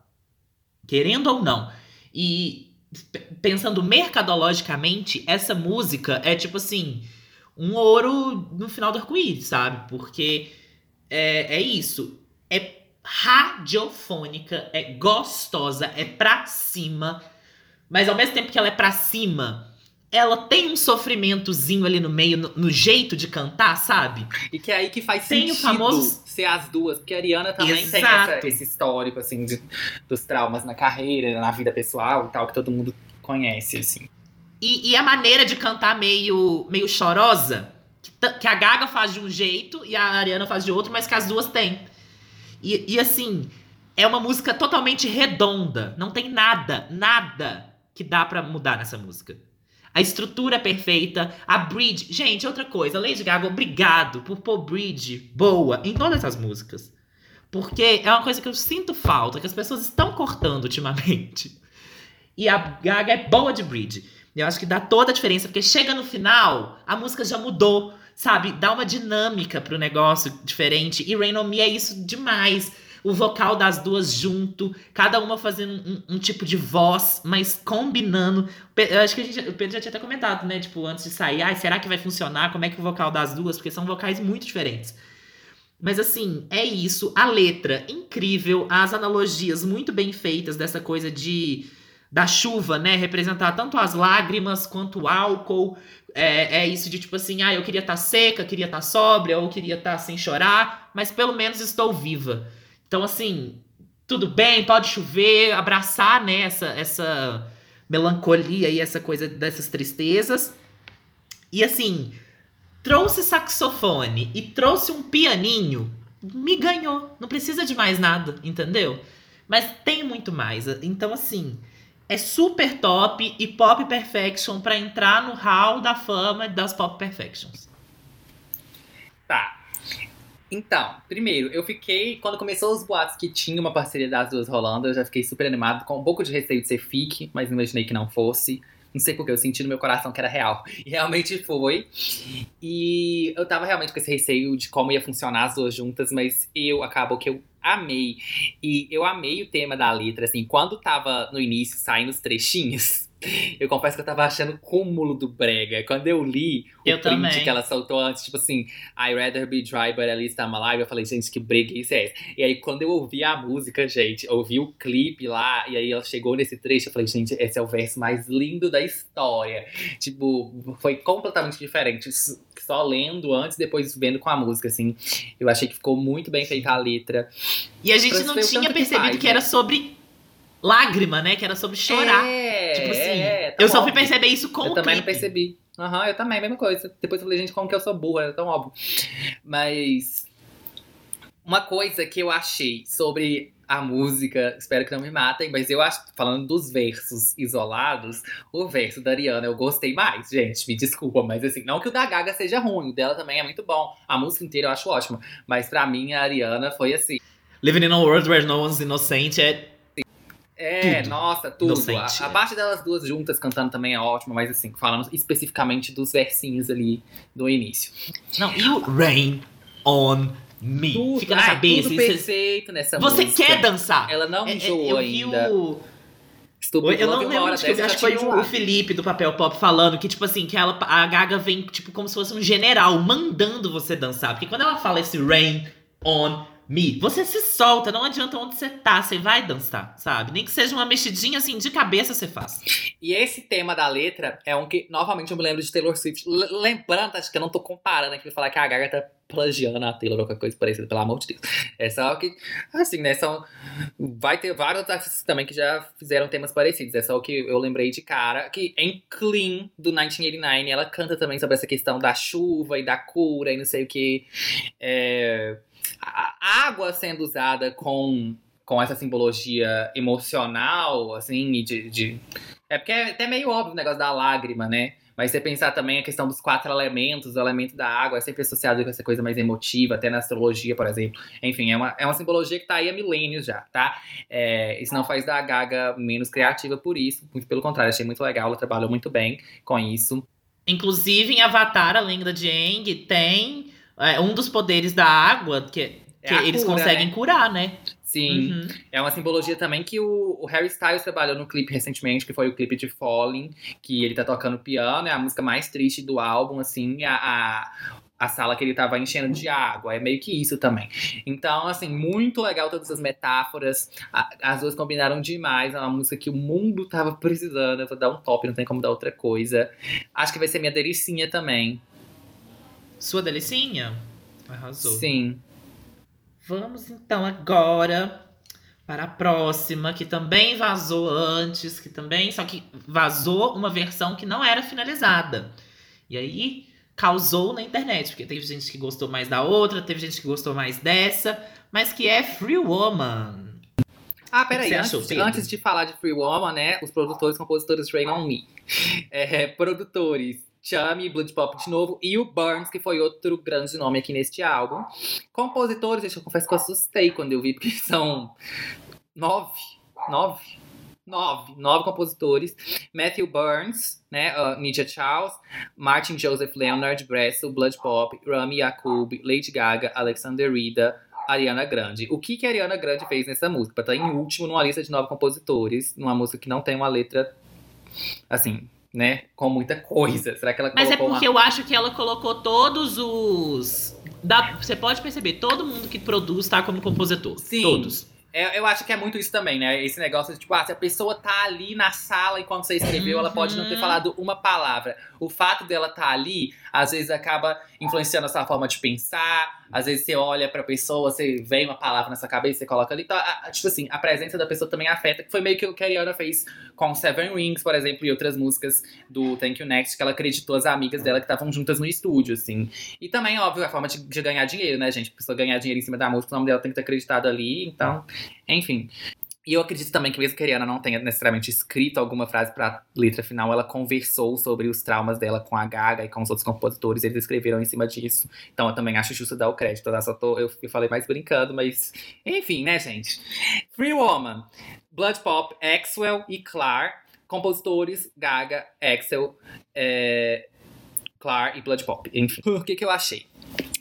A letra muito bem feita, não ficou forçada, tava com medo de ficar forçada, aquela coisa que comentei um pouquinho lá no episódio da Dua Lipa, que tem, é muito perigoso quando a artista pop vai fazer letra mais política, porque é, por causa do estilo do pop, ele não- as letras pop geralmente tem que ser mais rasas, mais grudentas, assim, então tem que ser uma coisa mais repetitiva, você não pode falar de coisas muito complexas, não é, o, o gênero não te dá muito espaço, muita abertura pra você fazer isso. Então você tem que fazer de uma coisa mais super- de um jeito mais superficial, então você corre o risco de ficar só falando óbvio, sabe? Então é meio perigoso. É, e eu achei aqui que todas as letras dela, que ela pegou essas coisas um pouco mais profundas, ela conseguiu fazer muito bem. Free Woman foi uma. é, ela pegou uma coisa mais política, né, de feminismo e tal, e não ficou forçado. Achei que funciona muito bem. Ela é bem uma B-side, assim, né? Ela não vejo ela sendo single, não é uma das mais fortes do álbum, pelo contrário. Mas eu ainda acho que ela funciona bem, assim, ela não é um uau, que musicão, mas ela faz sentido dentro do álbum, eu acho a melodia dela pegajosa, eu vou dar um top. O, e é uma música que ela fez pra, assim, de autoafirmação também, né? De autoempoderamento. Porque é uma música que ela vem falar de um assédio que ela sofreu na indústria musical. E eu não sei porquê. O comecinho, quando ela fala, tipo, Nobody Knows Me Yet, sabe? É, me puxa o clipe de Mary the Night tanto. Porque eu imagino ela andando na rua e pensando, tipo, eu ainda vou ser famosa, aconteceu isso, mas eu não vou desistir, sabe? Tipo, sou uma mulher livre, vou conseguir fazer. E eu acho que é uma música disso, de relembrar que ela pode, assim, e tal. Então, tipo assim, quando ela fala da This is my dance floor, I fought for, eu acho também incrível, porque é isso, a pista de dança sempre foi dela. Ela, sabe, ela, ela sempre teve esse poder em cima das pistas. E é, é um espaço que no- desde o início era muito masculino também, né? Então ela vinha com, com essa pegada e, e, e- e ali mon- montando a pista dela, que a pista dela vai ser desse jeito, desse jeito, desse jeito. E eu acho isso muito incrível, porém, eu acho ela um pouco, não sei, arrastada, e ela não muda muita coisa também, então eu acabei dando um ok, porque ela não cresceu muito no meu coração. E olha Ah. que nesse álbum eu fui super generoso. Então, Fun Tonight, produtores Burns Blood Pop, compositores Lady Gaga Blood Pop, Rami Yacoub e Matthew Burns. É, eu Assim, achei a letra bem forte. Ela, de novo, não ficou forçado. Que é um, um assunto mais profundo aqui, uma letra mais dark, né? Eu vi muita gente brincando com o negócio de serem a famosa letra pesada com a batida feliz. É, o segundo verso, quando ela fala. É o que mais me chamou atenção. Ela fala: You love the paparazzi, love the fame, even though you know it causes me pain. Eu vi, assim, parece que a, a interpretação oficial, vamos dizer, é que ela tava falando sobre o ex dela. Que aparentemente ele. Era, eu não lembro qual dos ex, assim, que eu não acompanho muito a vida amorosa dela. Mas era um cara que era bem fã, assim, de ter, tipo, uma conta de fã pra ela no Instagram. Parece que ele tinha uma conta cheia de fotos dela. Enfim, uma coisa meio Grito. bizarra. É, isso é um ex recente, assim. E aí ela escreveu pra ele por causa desse relacionamento que ela sentia que ele, tipo, gostava mais dela por ela ser uma celebridade do que por ela mesma. Só que eu acho também que nesse trecho específico e na música de forma geral, ela tá falando muito também com os fãs. Foi a primeira coisa que eu pensei quando eu ouvi. Exatamente, eu também fui pra esse lado. Não, pra mim, na- de cara, assim, ela tá falando com os fãs que ficam É. pedindo pra ela voltar a ser a Gaga de antes e que estão reclamando isso tudo, estão reclamando até do cromática agora. É, alguns, né? Não a maioria, claro. Mas... E também falando com ela mesma, eu também senti, tipo assim. Foi uma coisa que eu vi quando eu tava vendo as interpretações da letra, assim, como se ela estivesse falando no espelho, né? Tipo, que você, você, Lady Gaga, fica tentando se colocar nisso de, tipo, buscar fama e querer esse. Isso que a gente tava falando lá no início, né? Dela querer esse reconhecimento do público, de se provar e tal, sendo que, tipo assim, isso tá machucando ela e tal. E até uma dor física também, no sentido dela não ter mais, né, ali. É, até a fibromialgia, enfim. É, ela fala num momento que ela tá queimando, né? Que ela não queria tá é, queimando desse jeito. E, tipo, a- é o tipo de dor, né, que, que a doença dela traz. E aí, essa é uma música que, assim, dita tudo isso, eu acho ela uma das mais fracas do álbum também.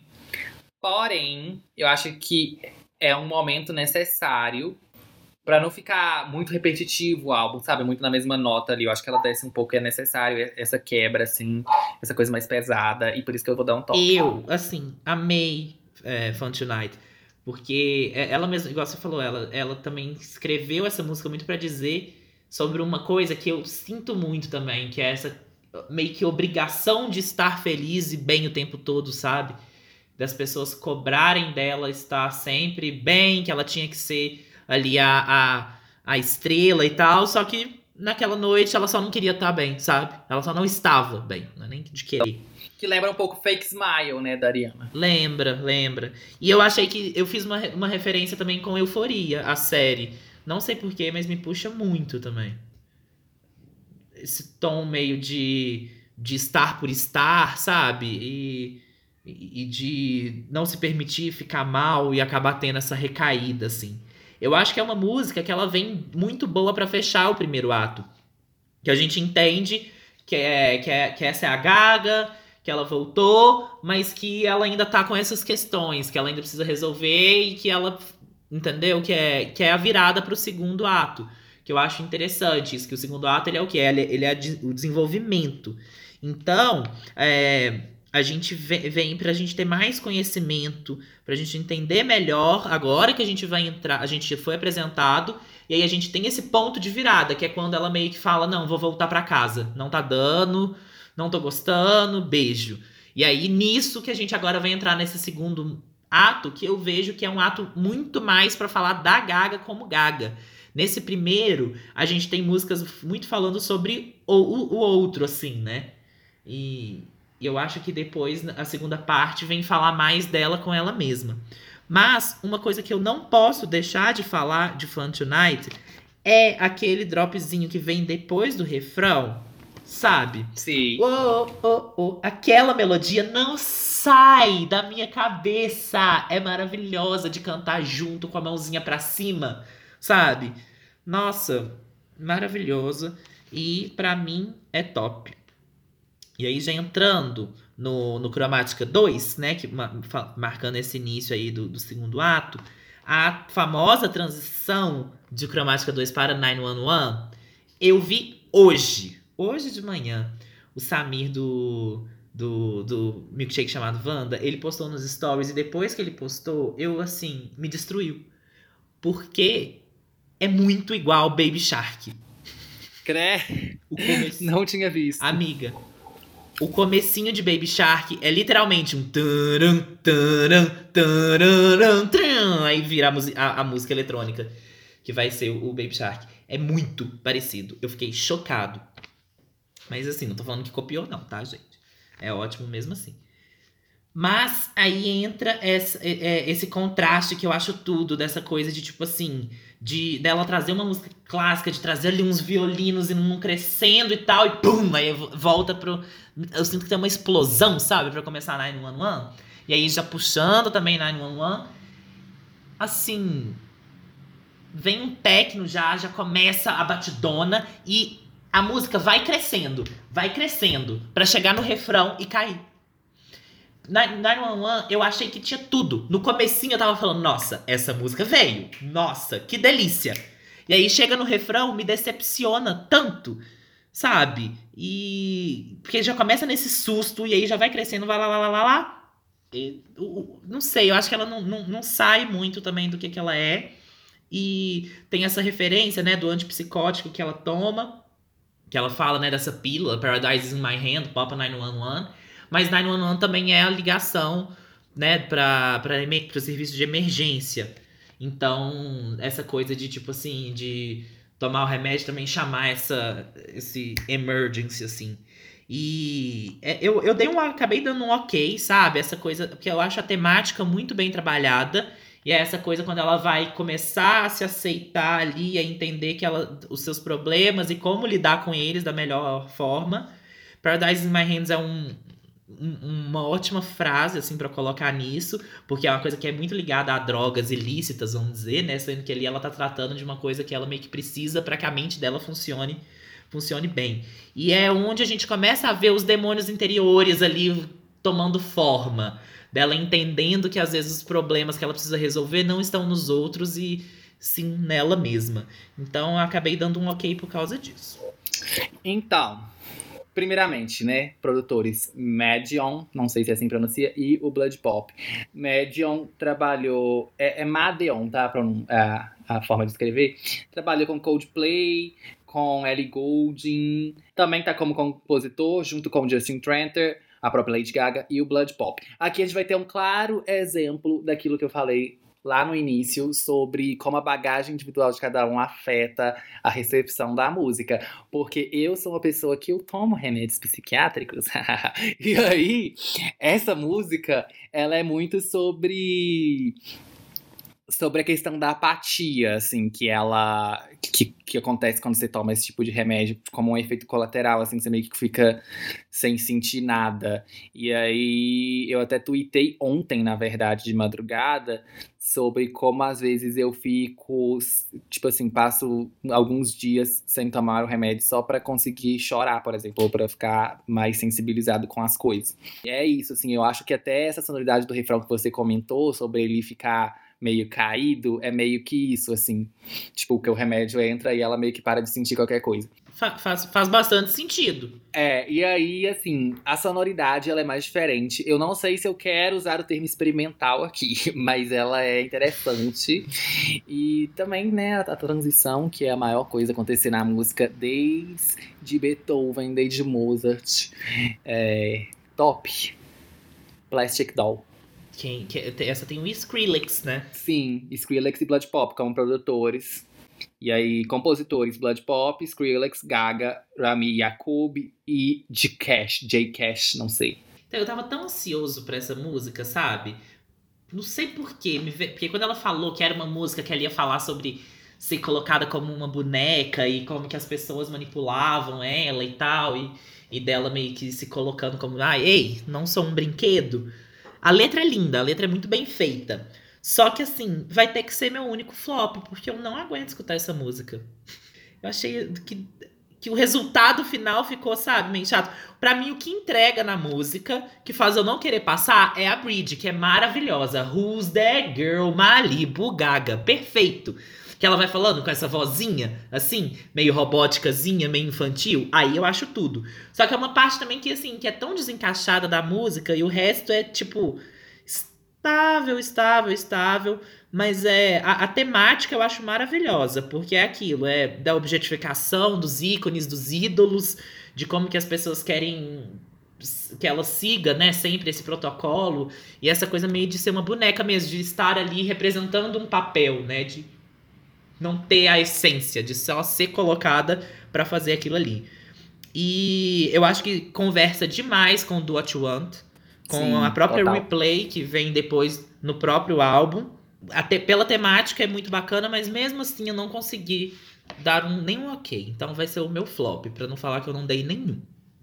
Essa é uma que. Esse tema, quando eu ouvi, eu pensei assim, tipo, nossa, esse tema, eu sinto que eu, que eu já vi ele sendo trabalhado outras vezes, essa, essa analogia do plástico, da boneca, para falar de artistas pop e tal. E eu pensei, tipo, a Gaga nunca fez isso. É a cara dela esse conceito. Eu acho que ela até demorou demais para ter usado esse conceito, assim, de, de, se comparar com a boneca de plástico e tal. Que é muito a cara dela, a cara do trabalho dela, da, de tudo que ela sofreu com a mídia e tal. Eu acho que ela já devia ter feito isso muito antes, mas enfim, legal que ela fez agora. Porém, eu fiquei pensando muito assim, eu associei de cara esse conceito com a PC Music também. Tem até, acho que por causa sim, de sim. Fanbot, um pouco também da Charlie. É, tem outros artistas da PC Music que exploram um pouco esse, esse conceito também. No trabalho Sophie, no geral. Né? É, a própria Sophie, exatamente. Aí que eu pensei, tipo, essa música devia ter sido com a Sophie.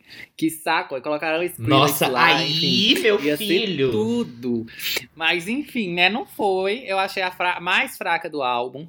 Eu vou dar um ok.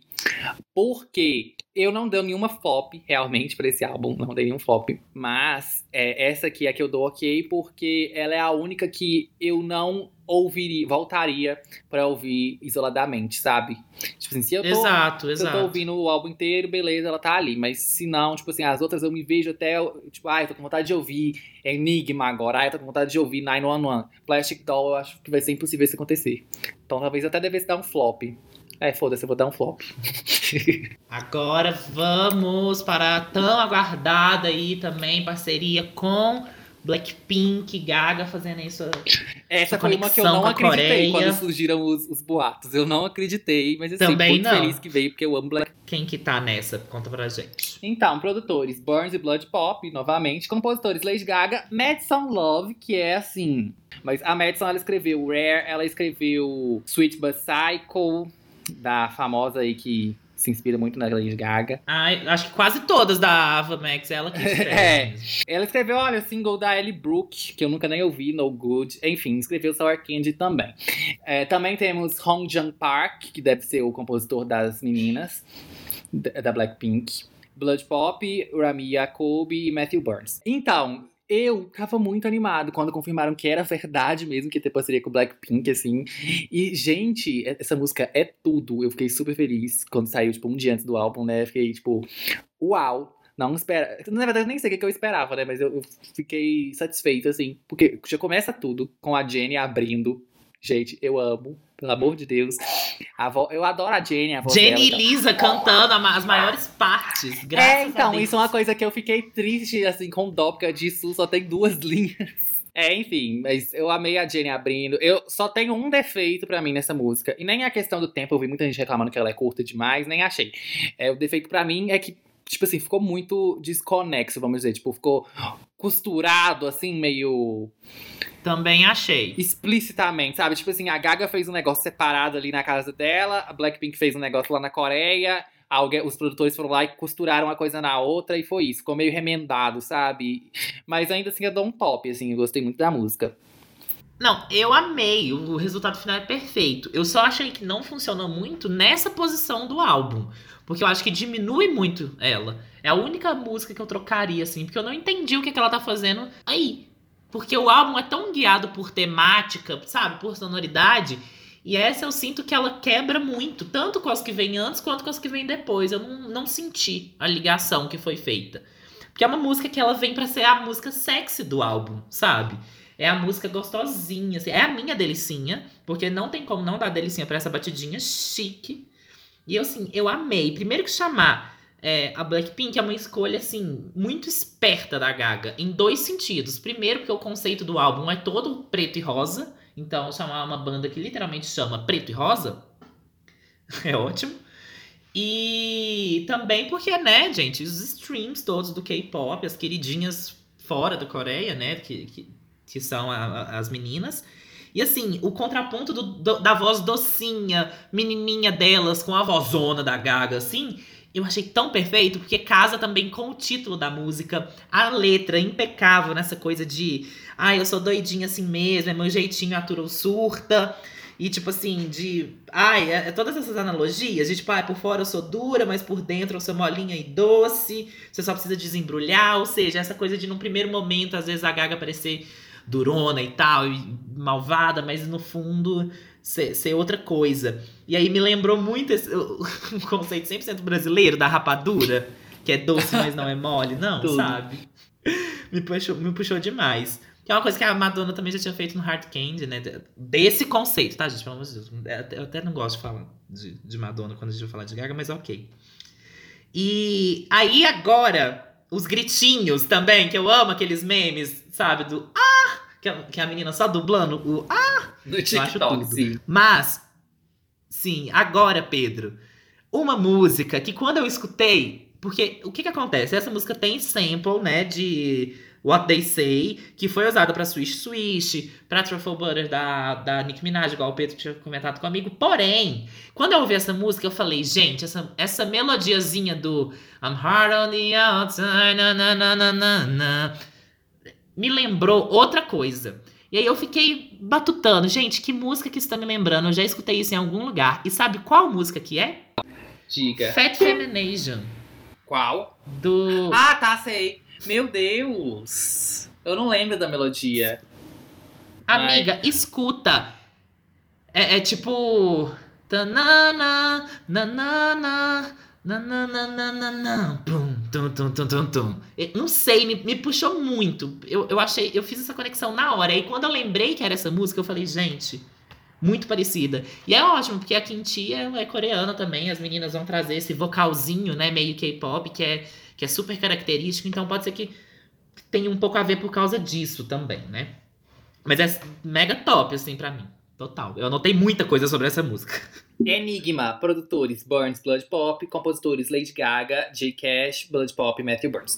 Essa é uma que eu amei o vocal dela aqui, achei que assim, serviu demais. Sim. O estilozinho da música, sim, é super art pop, é super Lady Gaga. Pra mim é top. Não tem muito o que falar, não. É só top. Não, é uma que vocês. Eu não tava dando nada, mas aí chega e você fala, gente, me parece muito música para cantar ao vivo. Não sei porquê, sabe? Mas, tipo, a, talvez até pelo nome eu já, já, já, relacionei, mas eu vejo ela, tipo, com o microfonão, assim, com a mãozinha pra uhum. cima. Nossa, total. E, e, o tema da música, gente, eu achei genial, que é uma coisa que ela já vinha trabalhando no art pop também, né? Que, é, que puxa muito. Inclusive, igual você já tinha comentado, que foi uma das primeiras músicas a ser feitas, então provavelmente ainda tem uma certa influência. E é, que ela já tinha falado, é, a temática é basicamente a mesma de Aura, né? de, dessa coisa de viver atrás de um, de um disfarce e tal. Só que é, aí eu, eu fui parar para pesquisar um pouco sobre esse conceito de enigma. E aí eu acabei caindo um pouco nesse conceito psicanalítico, assim, do que, que é o enigma. E eu achei que, que bate muito, porque o enigma, né, ele surge ali da esfinge, que ela, que ela faz a, a, a charada pro Édipo. Então, assim, toda a mitologia aí da, do, do Freud, depois do Lacan também. E o enigma, ele vem sendo essa codificação. Seu inconsciente, ele codifica as suas, as suas memórias, os seus sentimentos, eu não sei explicar muito bem. Mas ele você, é, você fazer análise é literalmente você lidar com o enigma, você encarar a esfinge, sabe? E ela falar, I'll be your enigma. Pra mim, representa tanto nessa parte do álbum, sabe? Porque eu acho que é ela parando para perceber que talvez seja mais fácil ela gozar desse enigma, sabe? Então, eu achei, eu achei fantástica a, a, essa casada aí que ela coloca. E, nossa, muito boa a música também, gostosa. Vem o, o pianinho também com, com o sax lá atrás. Essa tem um pezinho no jazz e eu achei uma das mais disco do álbum, que, que, que dá para pegar uma, um, um, pezinho, sabe? E tudo, tudo, tudo, top. Replay. Burns, único produtor. Compositores Blood Pop, Burns e Lady Gaga. É, então, essa aqui me impressionou super a letra. Eu falei, gente, realmente, esse álbum tá bem forte em questão de letra, assim. Talvez até um dos Uhum. melhores da Gaga. Não, mentira, não vou falar isso, não. É, mas é muito bom. E eu amo a melodia no refrão e na batida. E ela me passou uma sensação de você vai entender. Como se eu estivesse em The Get Down, sabe? Por causa, assim, numa, numa fase meio pós-disco. Tipo, numa, Uhum. numa balada noturna, assim, essa coisa, sei lá, eu achei super diferente. Eu gostei demais, assim. É, o top. E essa coisa da música ficar meio que indo e voltando, né? É, É. totalmente aquelas músicas de, de, é, de ficar rodando, Sim. sabe? No patins, eu acho. Canções. Eu anotei aqui, canções giratórias no patins. Pra mim é um top. É a categoria. Não, é top também. E aí que eu sinto demais ela trazendo umas questões mais antigas. Que, que ela vem falar de monstros, né? Só que eh, lá no, no Monster ela vai, vai falar, né, do, do cara que é um monstro. E aqui ela retoma essa temática também, que também é uma coisa que ela falou bastante no, no Born This Way. Só que aqui eu acho que é ela meio que, tipo assim, tomando a narrativa e falando: o, seu monstro tá me machucando, valeu, tô, tô vazando, sabe? Eu, eu acho que até o jeito que ela canta, sabe? Eu acho que traz essa. Isso, tipo assim, ah, estou ficando gatilhada com você, sabe? Tipo, a culpa não é minha, não, não traga isso pra mim, eu já tenho os meus problemas, já tenho os meus monstros aqui, não traga o seu monstro pra cima de mim. E assim, essa o disco pega fogo mesmo, e é uma delícia, e é top. E aí a gente já entra no quê? No Cromática 3. Que aqui pra. Aqui, eu. Até, até que chegar aqui já tava bom, sabe? Já tava ótimo pra mim o álbum. Mas quando chega nessa parte final, pra mim, assim, é o estouro. É, o, é a arrebatação. O arrebatamento, sei lá. É quando a nossa alma começa a literalmente ser sugada pra cromática. Porque você precisa passar por essa história, você precisa entender ali tudo isso pra chegar aqui e, e- e já- quando você vê, você já tá em cromática, sabe? Porque o Cromática 3, né, ele já vem ali mais calminho e tal, tem uma coisa meio de tempestade, de uns barulhinhos, se preparando pro que vem aí. E o que vem aí? Sign from Above. Eu não tenho nada pra falar. Mentira, tem sim duas páginas inteiras escritas apenas de Sign from Above. Que música, que música, que momento. Porque aí a gente começa o terceiro ato. E o começo do terceiro ato é o começo do fim, da resolução do problema. Então o que é que a gente tem neste ponto? O clímax. O que é, que é o clímax do álbum? É quando a Gaga percebe o que é, que é cromática. É quando ela percebe que ela acabou criando cromática. Que ao ir, né, ao ir montando essas músicas, ao ir juntando, ela criou um mundo onde o som guia ela. E esse som, ele vem de uma forma como se fosse um presente dos deuses nessa música. Sign aqui, ela, ele é escrito com é, S-I-N-E. Só que é meio que como se fosse sign de S-I-G-N também, de sinal. Só que a grafia é de seno. E ela explicou já que o seno que ela tá falando é o seno da matemática mesmo, da trigonometria. Que se você faz né, a função senoidal, quando você traça o gráfico dela, dão ondas que são iguais às ondas sonoras. Então, ela pegou isso e transformou no, no, no símbolo principal do álbum. E eu achei isso tão genial, essa letra é tão linda. Eu tava esperando uma puta balada de piano, porque ela chamou Elton John. São dois pianistas, são duas pessoas que fazem baladas ótimas. E aí eles vêm e fazem essa música que é uma balada de piano. Só que ela vira o quê? Eu, eu, sabe o que, que eu senti? Uma energia gospel nessa música. Essa libertação, essa transcendência, não sei. E eu vejo que aqui é o momento da catarse, que é outro conceito também, que eu, que eu fui dar uma pesquisadinha rápida. Mas o que, que seria a catarse? Catarse, não sei como é que fala. Mas é quando você está é, pa- passa por um, um momento ali, é uma, lá atrás também, lá na Grécia Antiga, eles diziam que era a purificação das almas por meio de uma descarga emocional provocada por um trauma. Se isso não é Sign from Above, eu não sei o que que é. Então, assim, tudo de bom. E aí, no final, quando vem aquele drum and bass que eu fui pesquisar, sabe? Que é aquele, aquela batidona que vem no final, que é uma batida 170 BPM, que é um estilo que surgiu na Inglaterra. E o Elton John é inglês também, então acho que super casa. E também tem um pé na house music. E é aquela batidona bem, bem de baixo, rápida, assim, que vai acelerando. Puxa um trance também. Não tem como você não ficar parado. E no Heard the Sign, assim, ai, gente, essa música pra mim uma das melhores composições, uma das melhores da Gaga, se não for a melhor. Vamos deixar o tempo aí dar uma, uma falada, mas assim, impecável. Não achei que o Elton John ia combinar quando começou a música. Eu falei, gente, o Elton John vai cantar essa música, mas quando ele entra, faz todo sentido, fica ótimo. É isso, já vou parar de falar, top, top, top. então, é, produtores: Maxwell Burns, Rami Jacobi, Lion, Leon, não sei, Clar e Blood Pop. Compositores: Respira, Blood Pop, Rami Jacobi, Ryan Tedder, Salem Al Fakir, Sebastian Ingrosso, Lady Gaga, Axel Redford, Burns, Elton John, Vincent Ponte, Richard Zastenker, Johannes Clark, Benjamin Rice. Ok. É, essa é uma música São que, 12, assim, né? É, a Lady Gaga tava super, tipo, nossa, porque ela falou lá no Apple Music, né? É isso que o Pedro falou, de ai, porque é um sign, um presente dos deuses, que é a música, sign, o seno, não sei o que, da matemática, cromática, pá, pá, pá, pá, pá. Aí fui eu ler ontem aquela entrevista da Rolling Stone que eu comentei no início do episódio com os produtores. E lá tem o bonito do Axwell falando de Sign From Above. E ele fala que quando ele começou a trabalhar com a Lady Gaga em cromática, ele lembrou de uma música que ele tinha guardada, que ele tinha feito pra a dupla, né? Que o Pedro até comentou que ele tem uma dupla. E aí ele queria fazer um feat com o Elton John. Então ele escreveu essa música Sign From Above pra ele gravar com o Elton John. E, só que acabou que não deu certo, não combinou, enfim. Aí ele tá- tinha essa música guardada, ele lembrou disso, falou tipo, ah, vou mostrar essa música pra Gaga. E aí ela amou a música e tal, começaram a trabalhar. Assim, não quer dizer que a música já tava E ela é 100% uma grande amiga do. Elton também, né? De muito tempo. É, ele, ele lembrou disso, ele pensou, tipo, nossa, ela é amiga, super amiga do Elton, quem sabe eles conseguem fazer uma colaboração aqui e tal.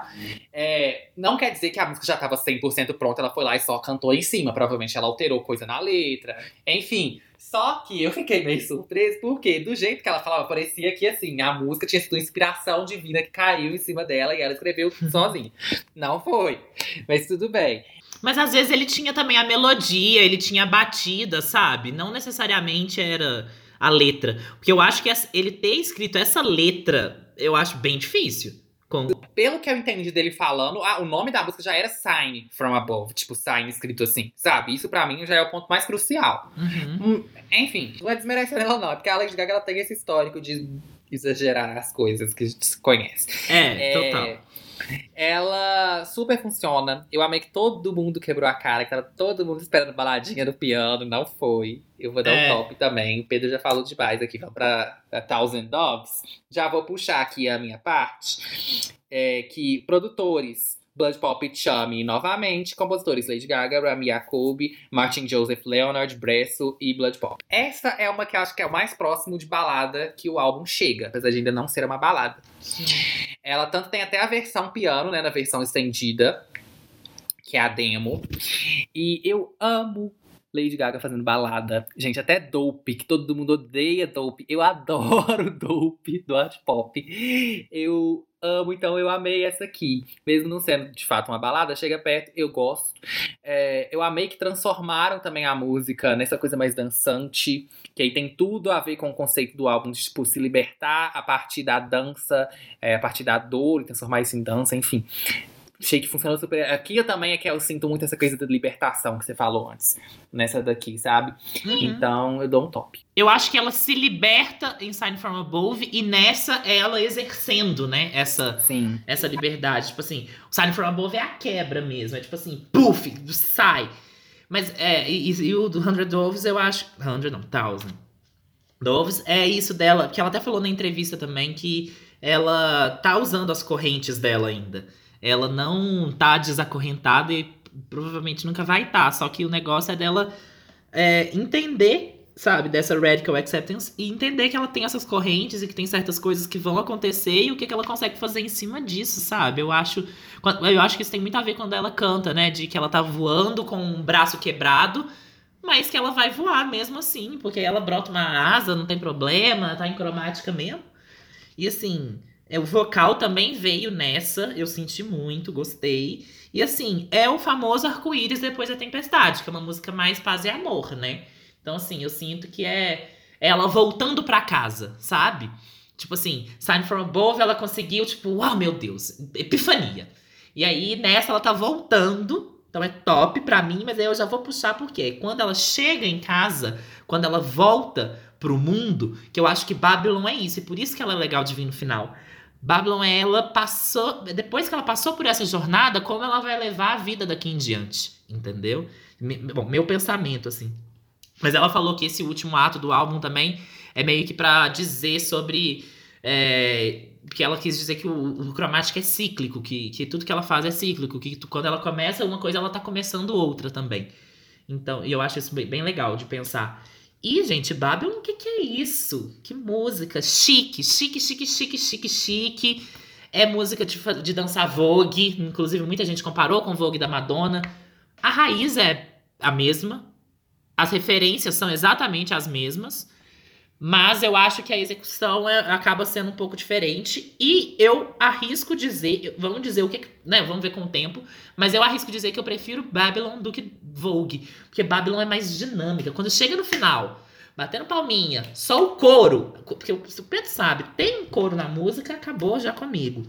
E ainda bem que não foi aquela versão que tinha vazado com o com o instrumental da House Lab, porque essa daqui é tão mais chique. Quando começa aqueles barulhinhos que me pareceram tipo uns babuínos na floresta. E assim, a letra dessa, gente, que delícia! É- Esse jogo de palavras, né, de Babylon, que é meio que tagarelar assim, com Babilônia, que é uma civilização antiga, bíblica, Eu também achei esperto esse jogo de palavras. Sim, e tipo assim, pegar, porque a Babilônia realmente era conhecida por ser esse antro do pecado, essa coisa terrena. E inclusive tem o mito da Torre de Babel que ficava lá. Então, o que, que era a Torre de Babel? Era uma torre que foi construída pra meio que assim ameaçar os deuses, porque eles, os homens estavam chegando alto demais. E aí, como castigo, Deus fez cada uma das pessoas daquela civilização falar uma língua diferente, pra eles não se entenderem. E assim surgiu todos os surgiram todos os idiomas que a gente essa é a explicação bíblica de porque existem vários idiomas. E ela pegar isso pra falar de fofoca, porque é essa coisa de tipo assim da mídia que, que veio aí durante a, a carreira dela inteira, essa relação com a mídia sempre foi um tema. E agora ela meio que fazer uma música sobre isso, mas de um jeito tipo assim, elas que lutem, elas que falem, Pois é. tipo assim, é, viva a sua Babilônia, a gente vive na Babilônia mesmo. Agora falta o Léo Dias postar essa música, né? Porque você viu que ele postou Look What You Made Me Do. Você viu isso? Falando que a, a nova música tema dele, que representa tudo que ele tá passando. Que a Taylor foi muito Nossa. perseguida, igual ele tá sendo, assim, né? Ele Ah, que é a mídia, no caso, né? Ele é o outro lado, mas enfim. É. Poderia aproveitar o momento de ilusão que ele tá vivendo e divulgar o Cromática também, né? Porque tá todo mundo de olho tudo que ele tá postando o Brasil inteiro. Então, assim, vai dar stream pra Lady Gaga, vai postar a Babylon lá. Real. Enfim, Não, e essa, tem uma coisinha, esse, esse coralzinho com esse. Amei com essas mulheres tudo no fundo cantando e esse tom meio. Com, é, Ancient City Style, Ai, aquela eu mesma amei. E linha. Hã? eu amei esse verso, essa parte. Serve to me Ancient City Style, é tudo. Sim! E esse coralzinho fala se não é muito parecido com aquele coralzinho das musas em Hércules, da Aham. Disney. Me puxou demais! Aí eu fui, tipo assim, eu falei, gente, on the top of Tower of Babel tonight, moving like a sculpture. Ai, é chique. Eu me sinto, tipo assim, dono do universo nessa música.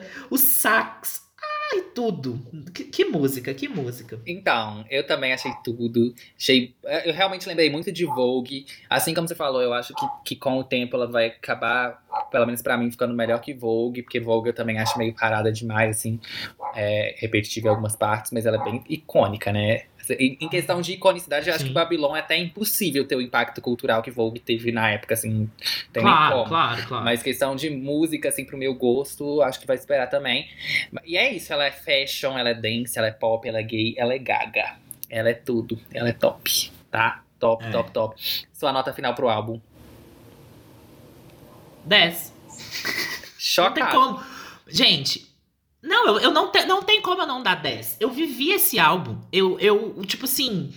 é, fez- tudo fez muito sentido pra mim. E, tipo assim, essa última semana eu literalmente não dormi duas noites fritando no cromática.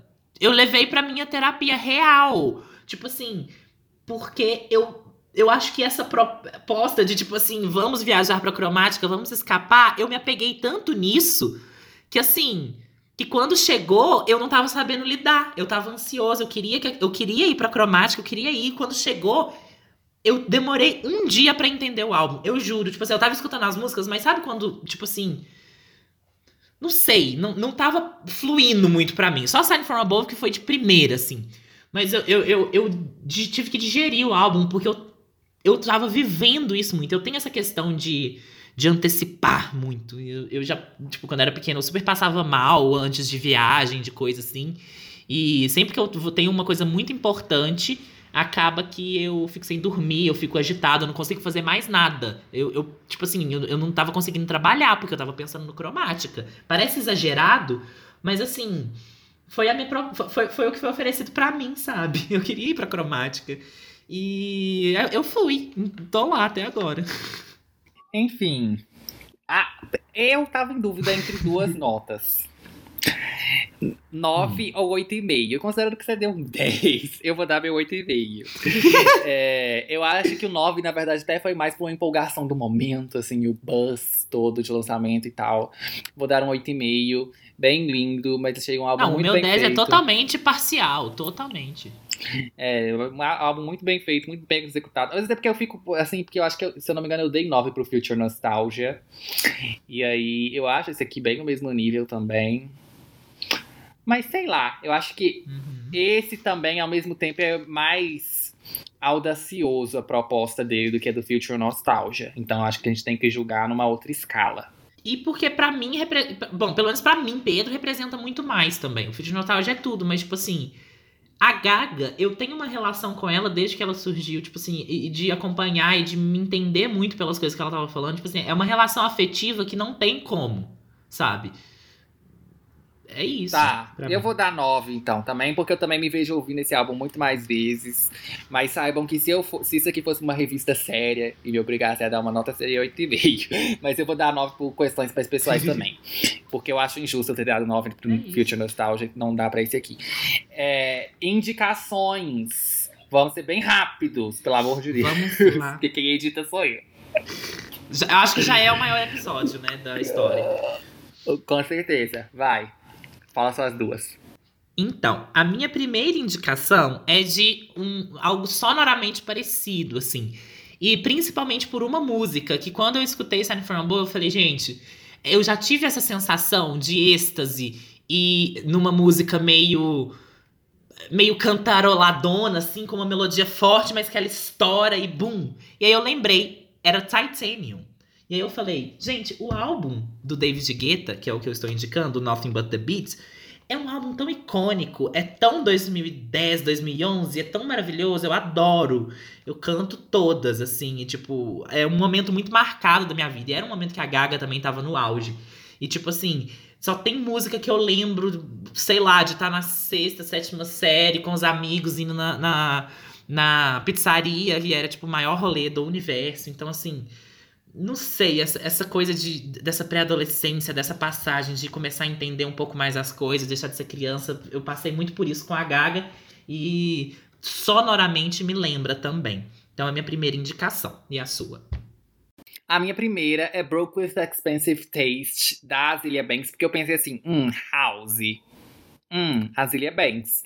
É isso também, super dançante, super. É, house, batidas eletrônicas e tal, mas é mais hip hop.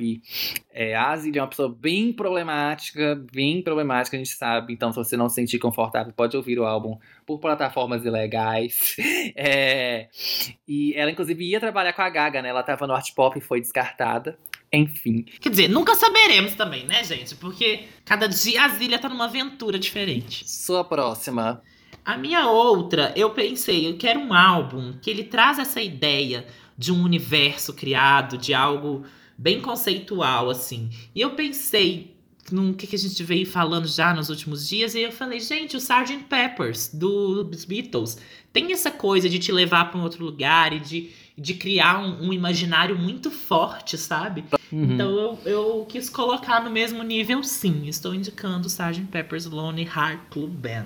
Então, Sgt. Pepper's Lonely Hearts Club Band. É engraçado É, que o nosso final. processo foi bem parecido. Porque o primeiro foi mais pela sonoridade, o segundo também foi essa questão de, tipo assim, é, universo narrativo e tudo, que eu escolhi o Cape God da LX, é um lançamento desse ano. A gente tem um episódio sobre ele aqui no podcast, assim como a gente tem episódio sobre os Beatles também. que A gente comenta um pouquinho sobre o Sgt. Peppers, mas também sobre outros álbuns. E, enfim, é um álbum bem legal esse da LX. Ela também construiu bem um mundo aí à parte. Tipo o que a Gaga fez aqui, mas o dela vai para um outro lado, é mais introspectivo e tal.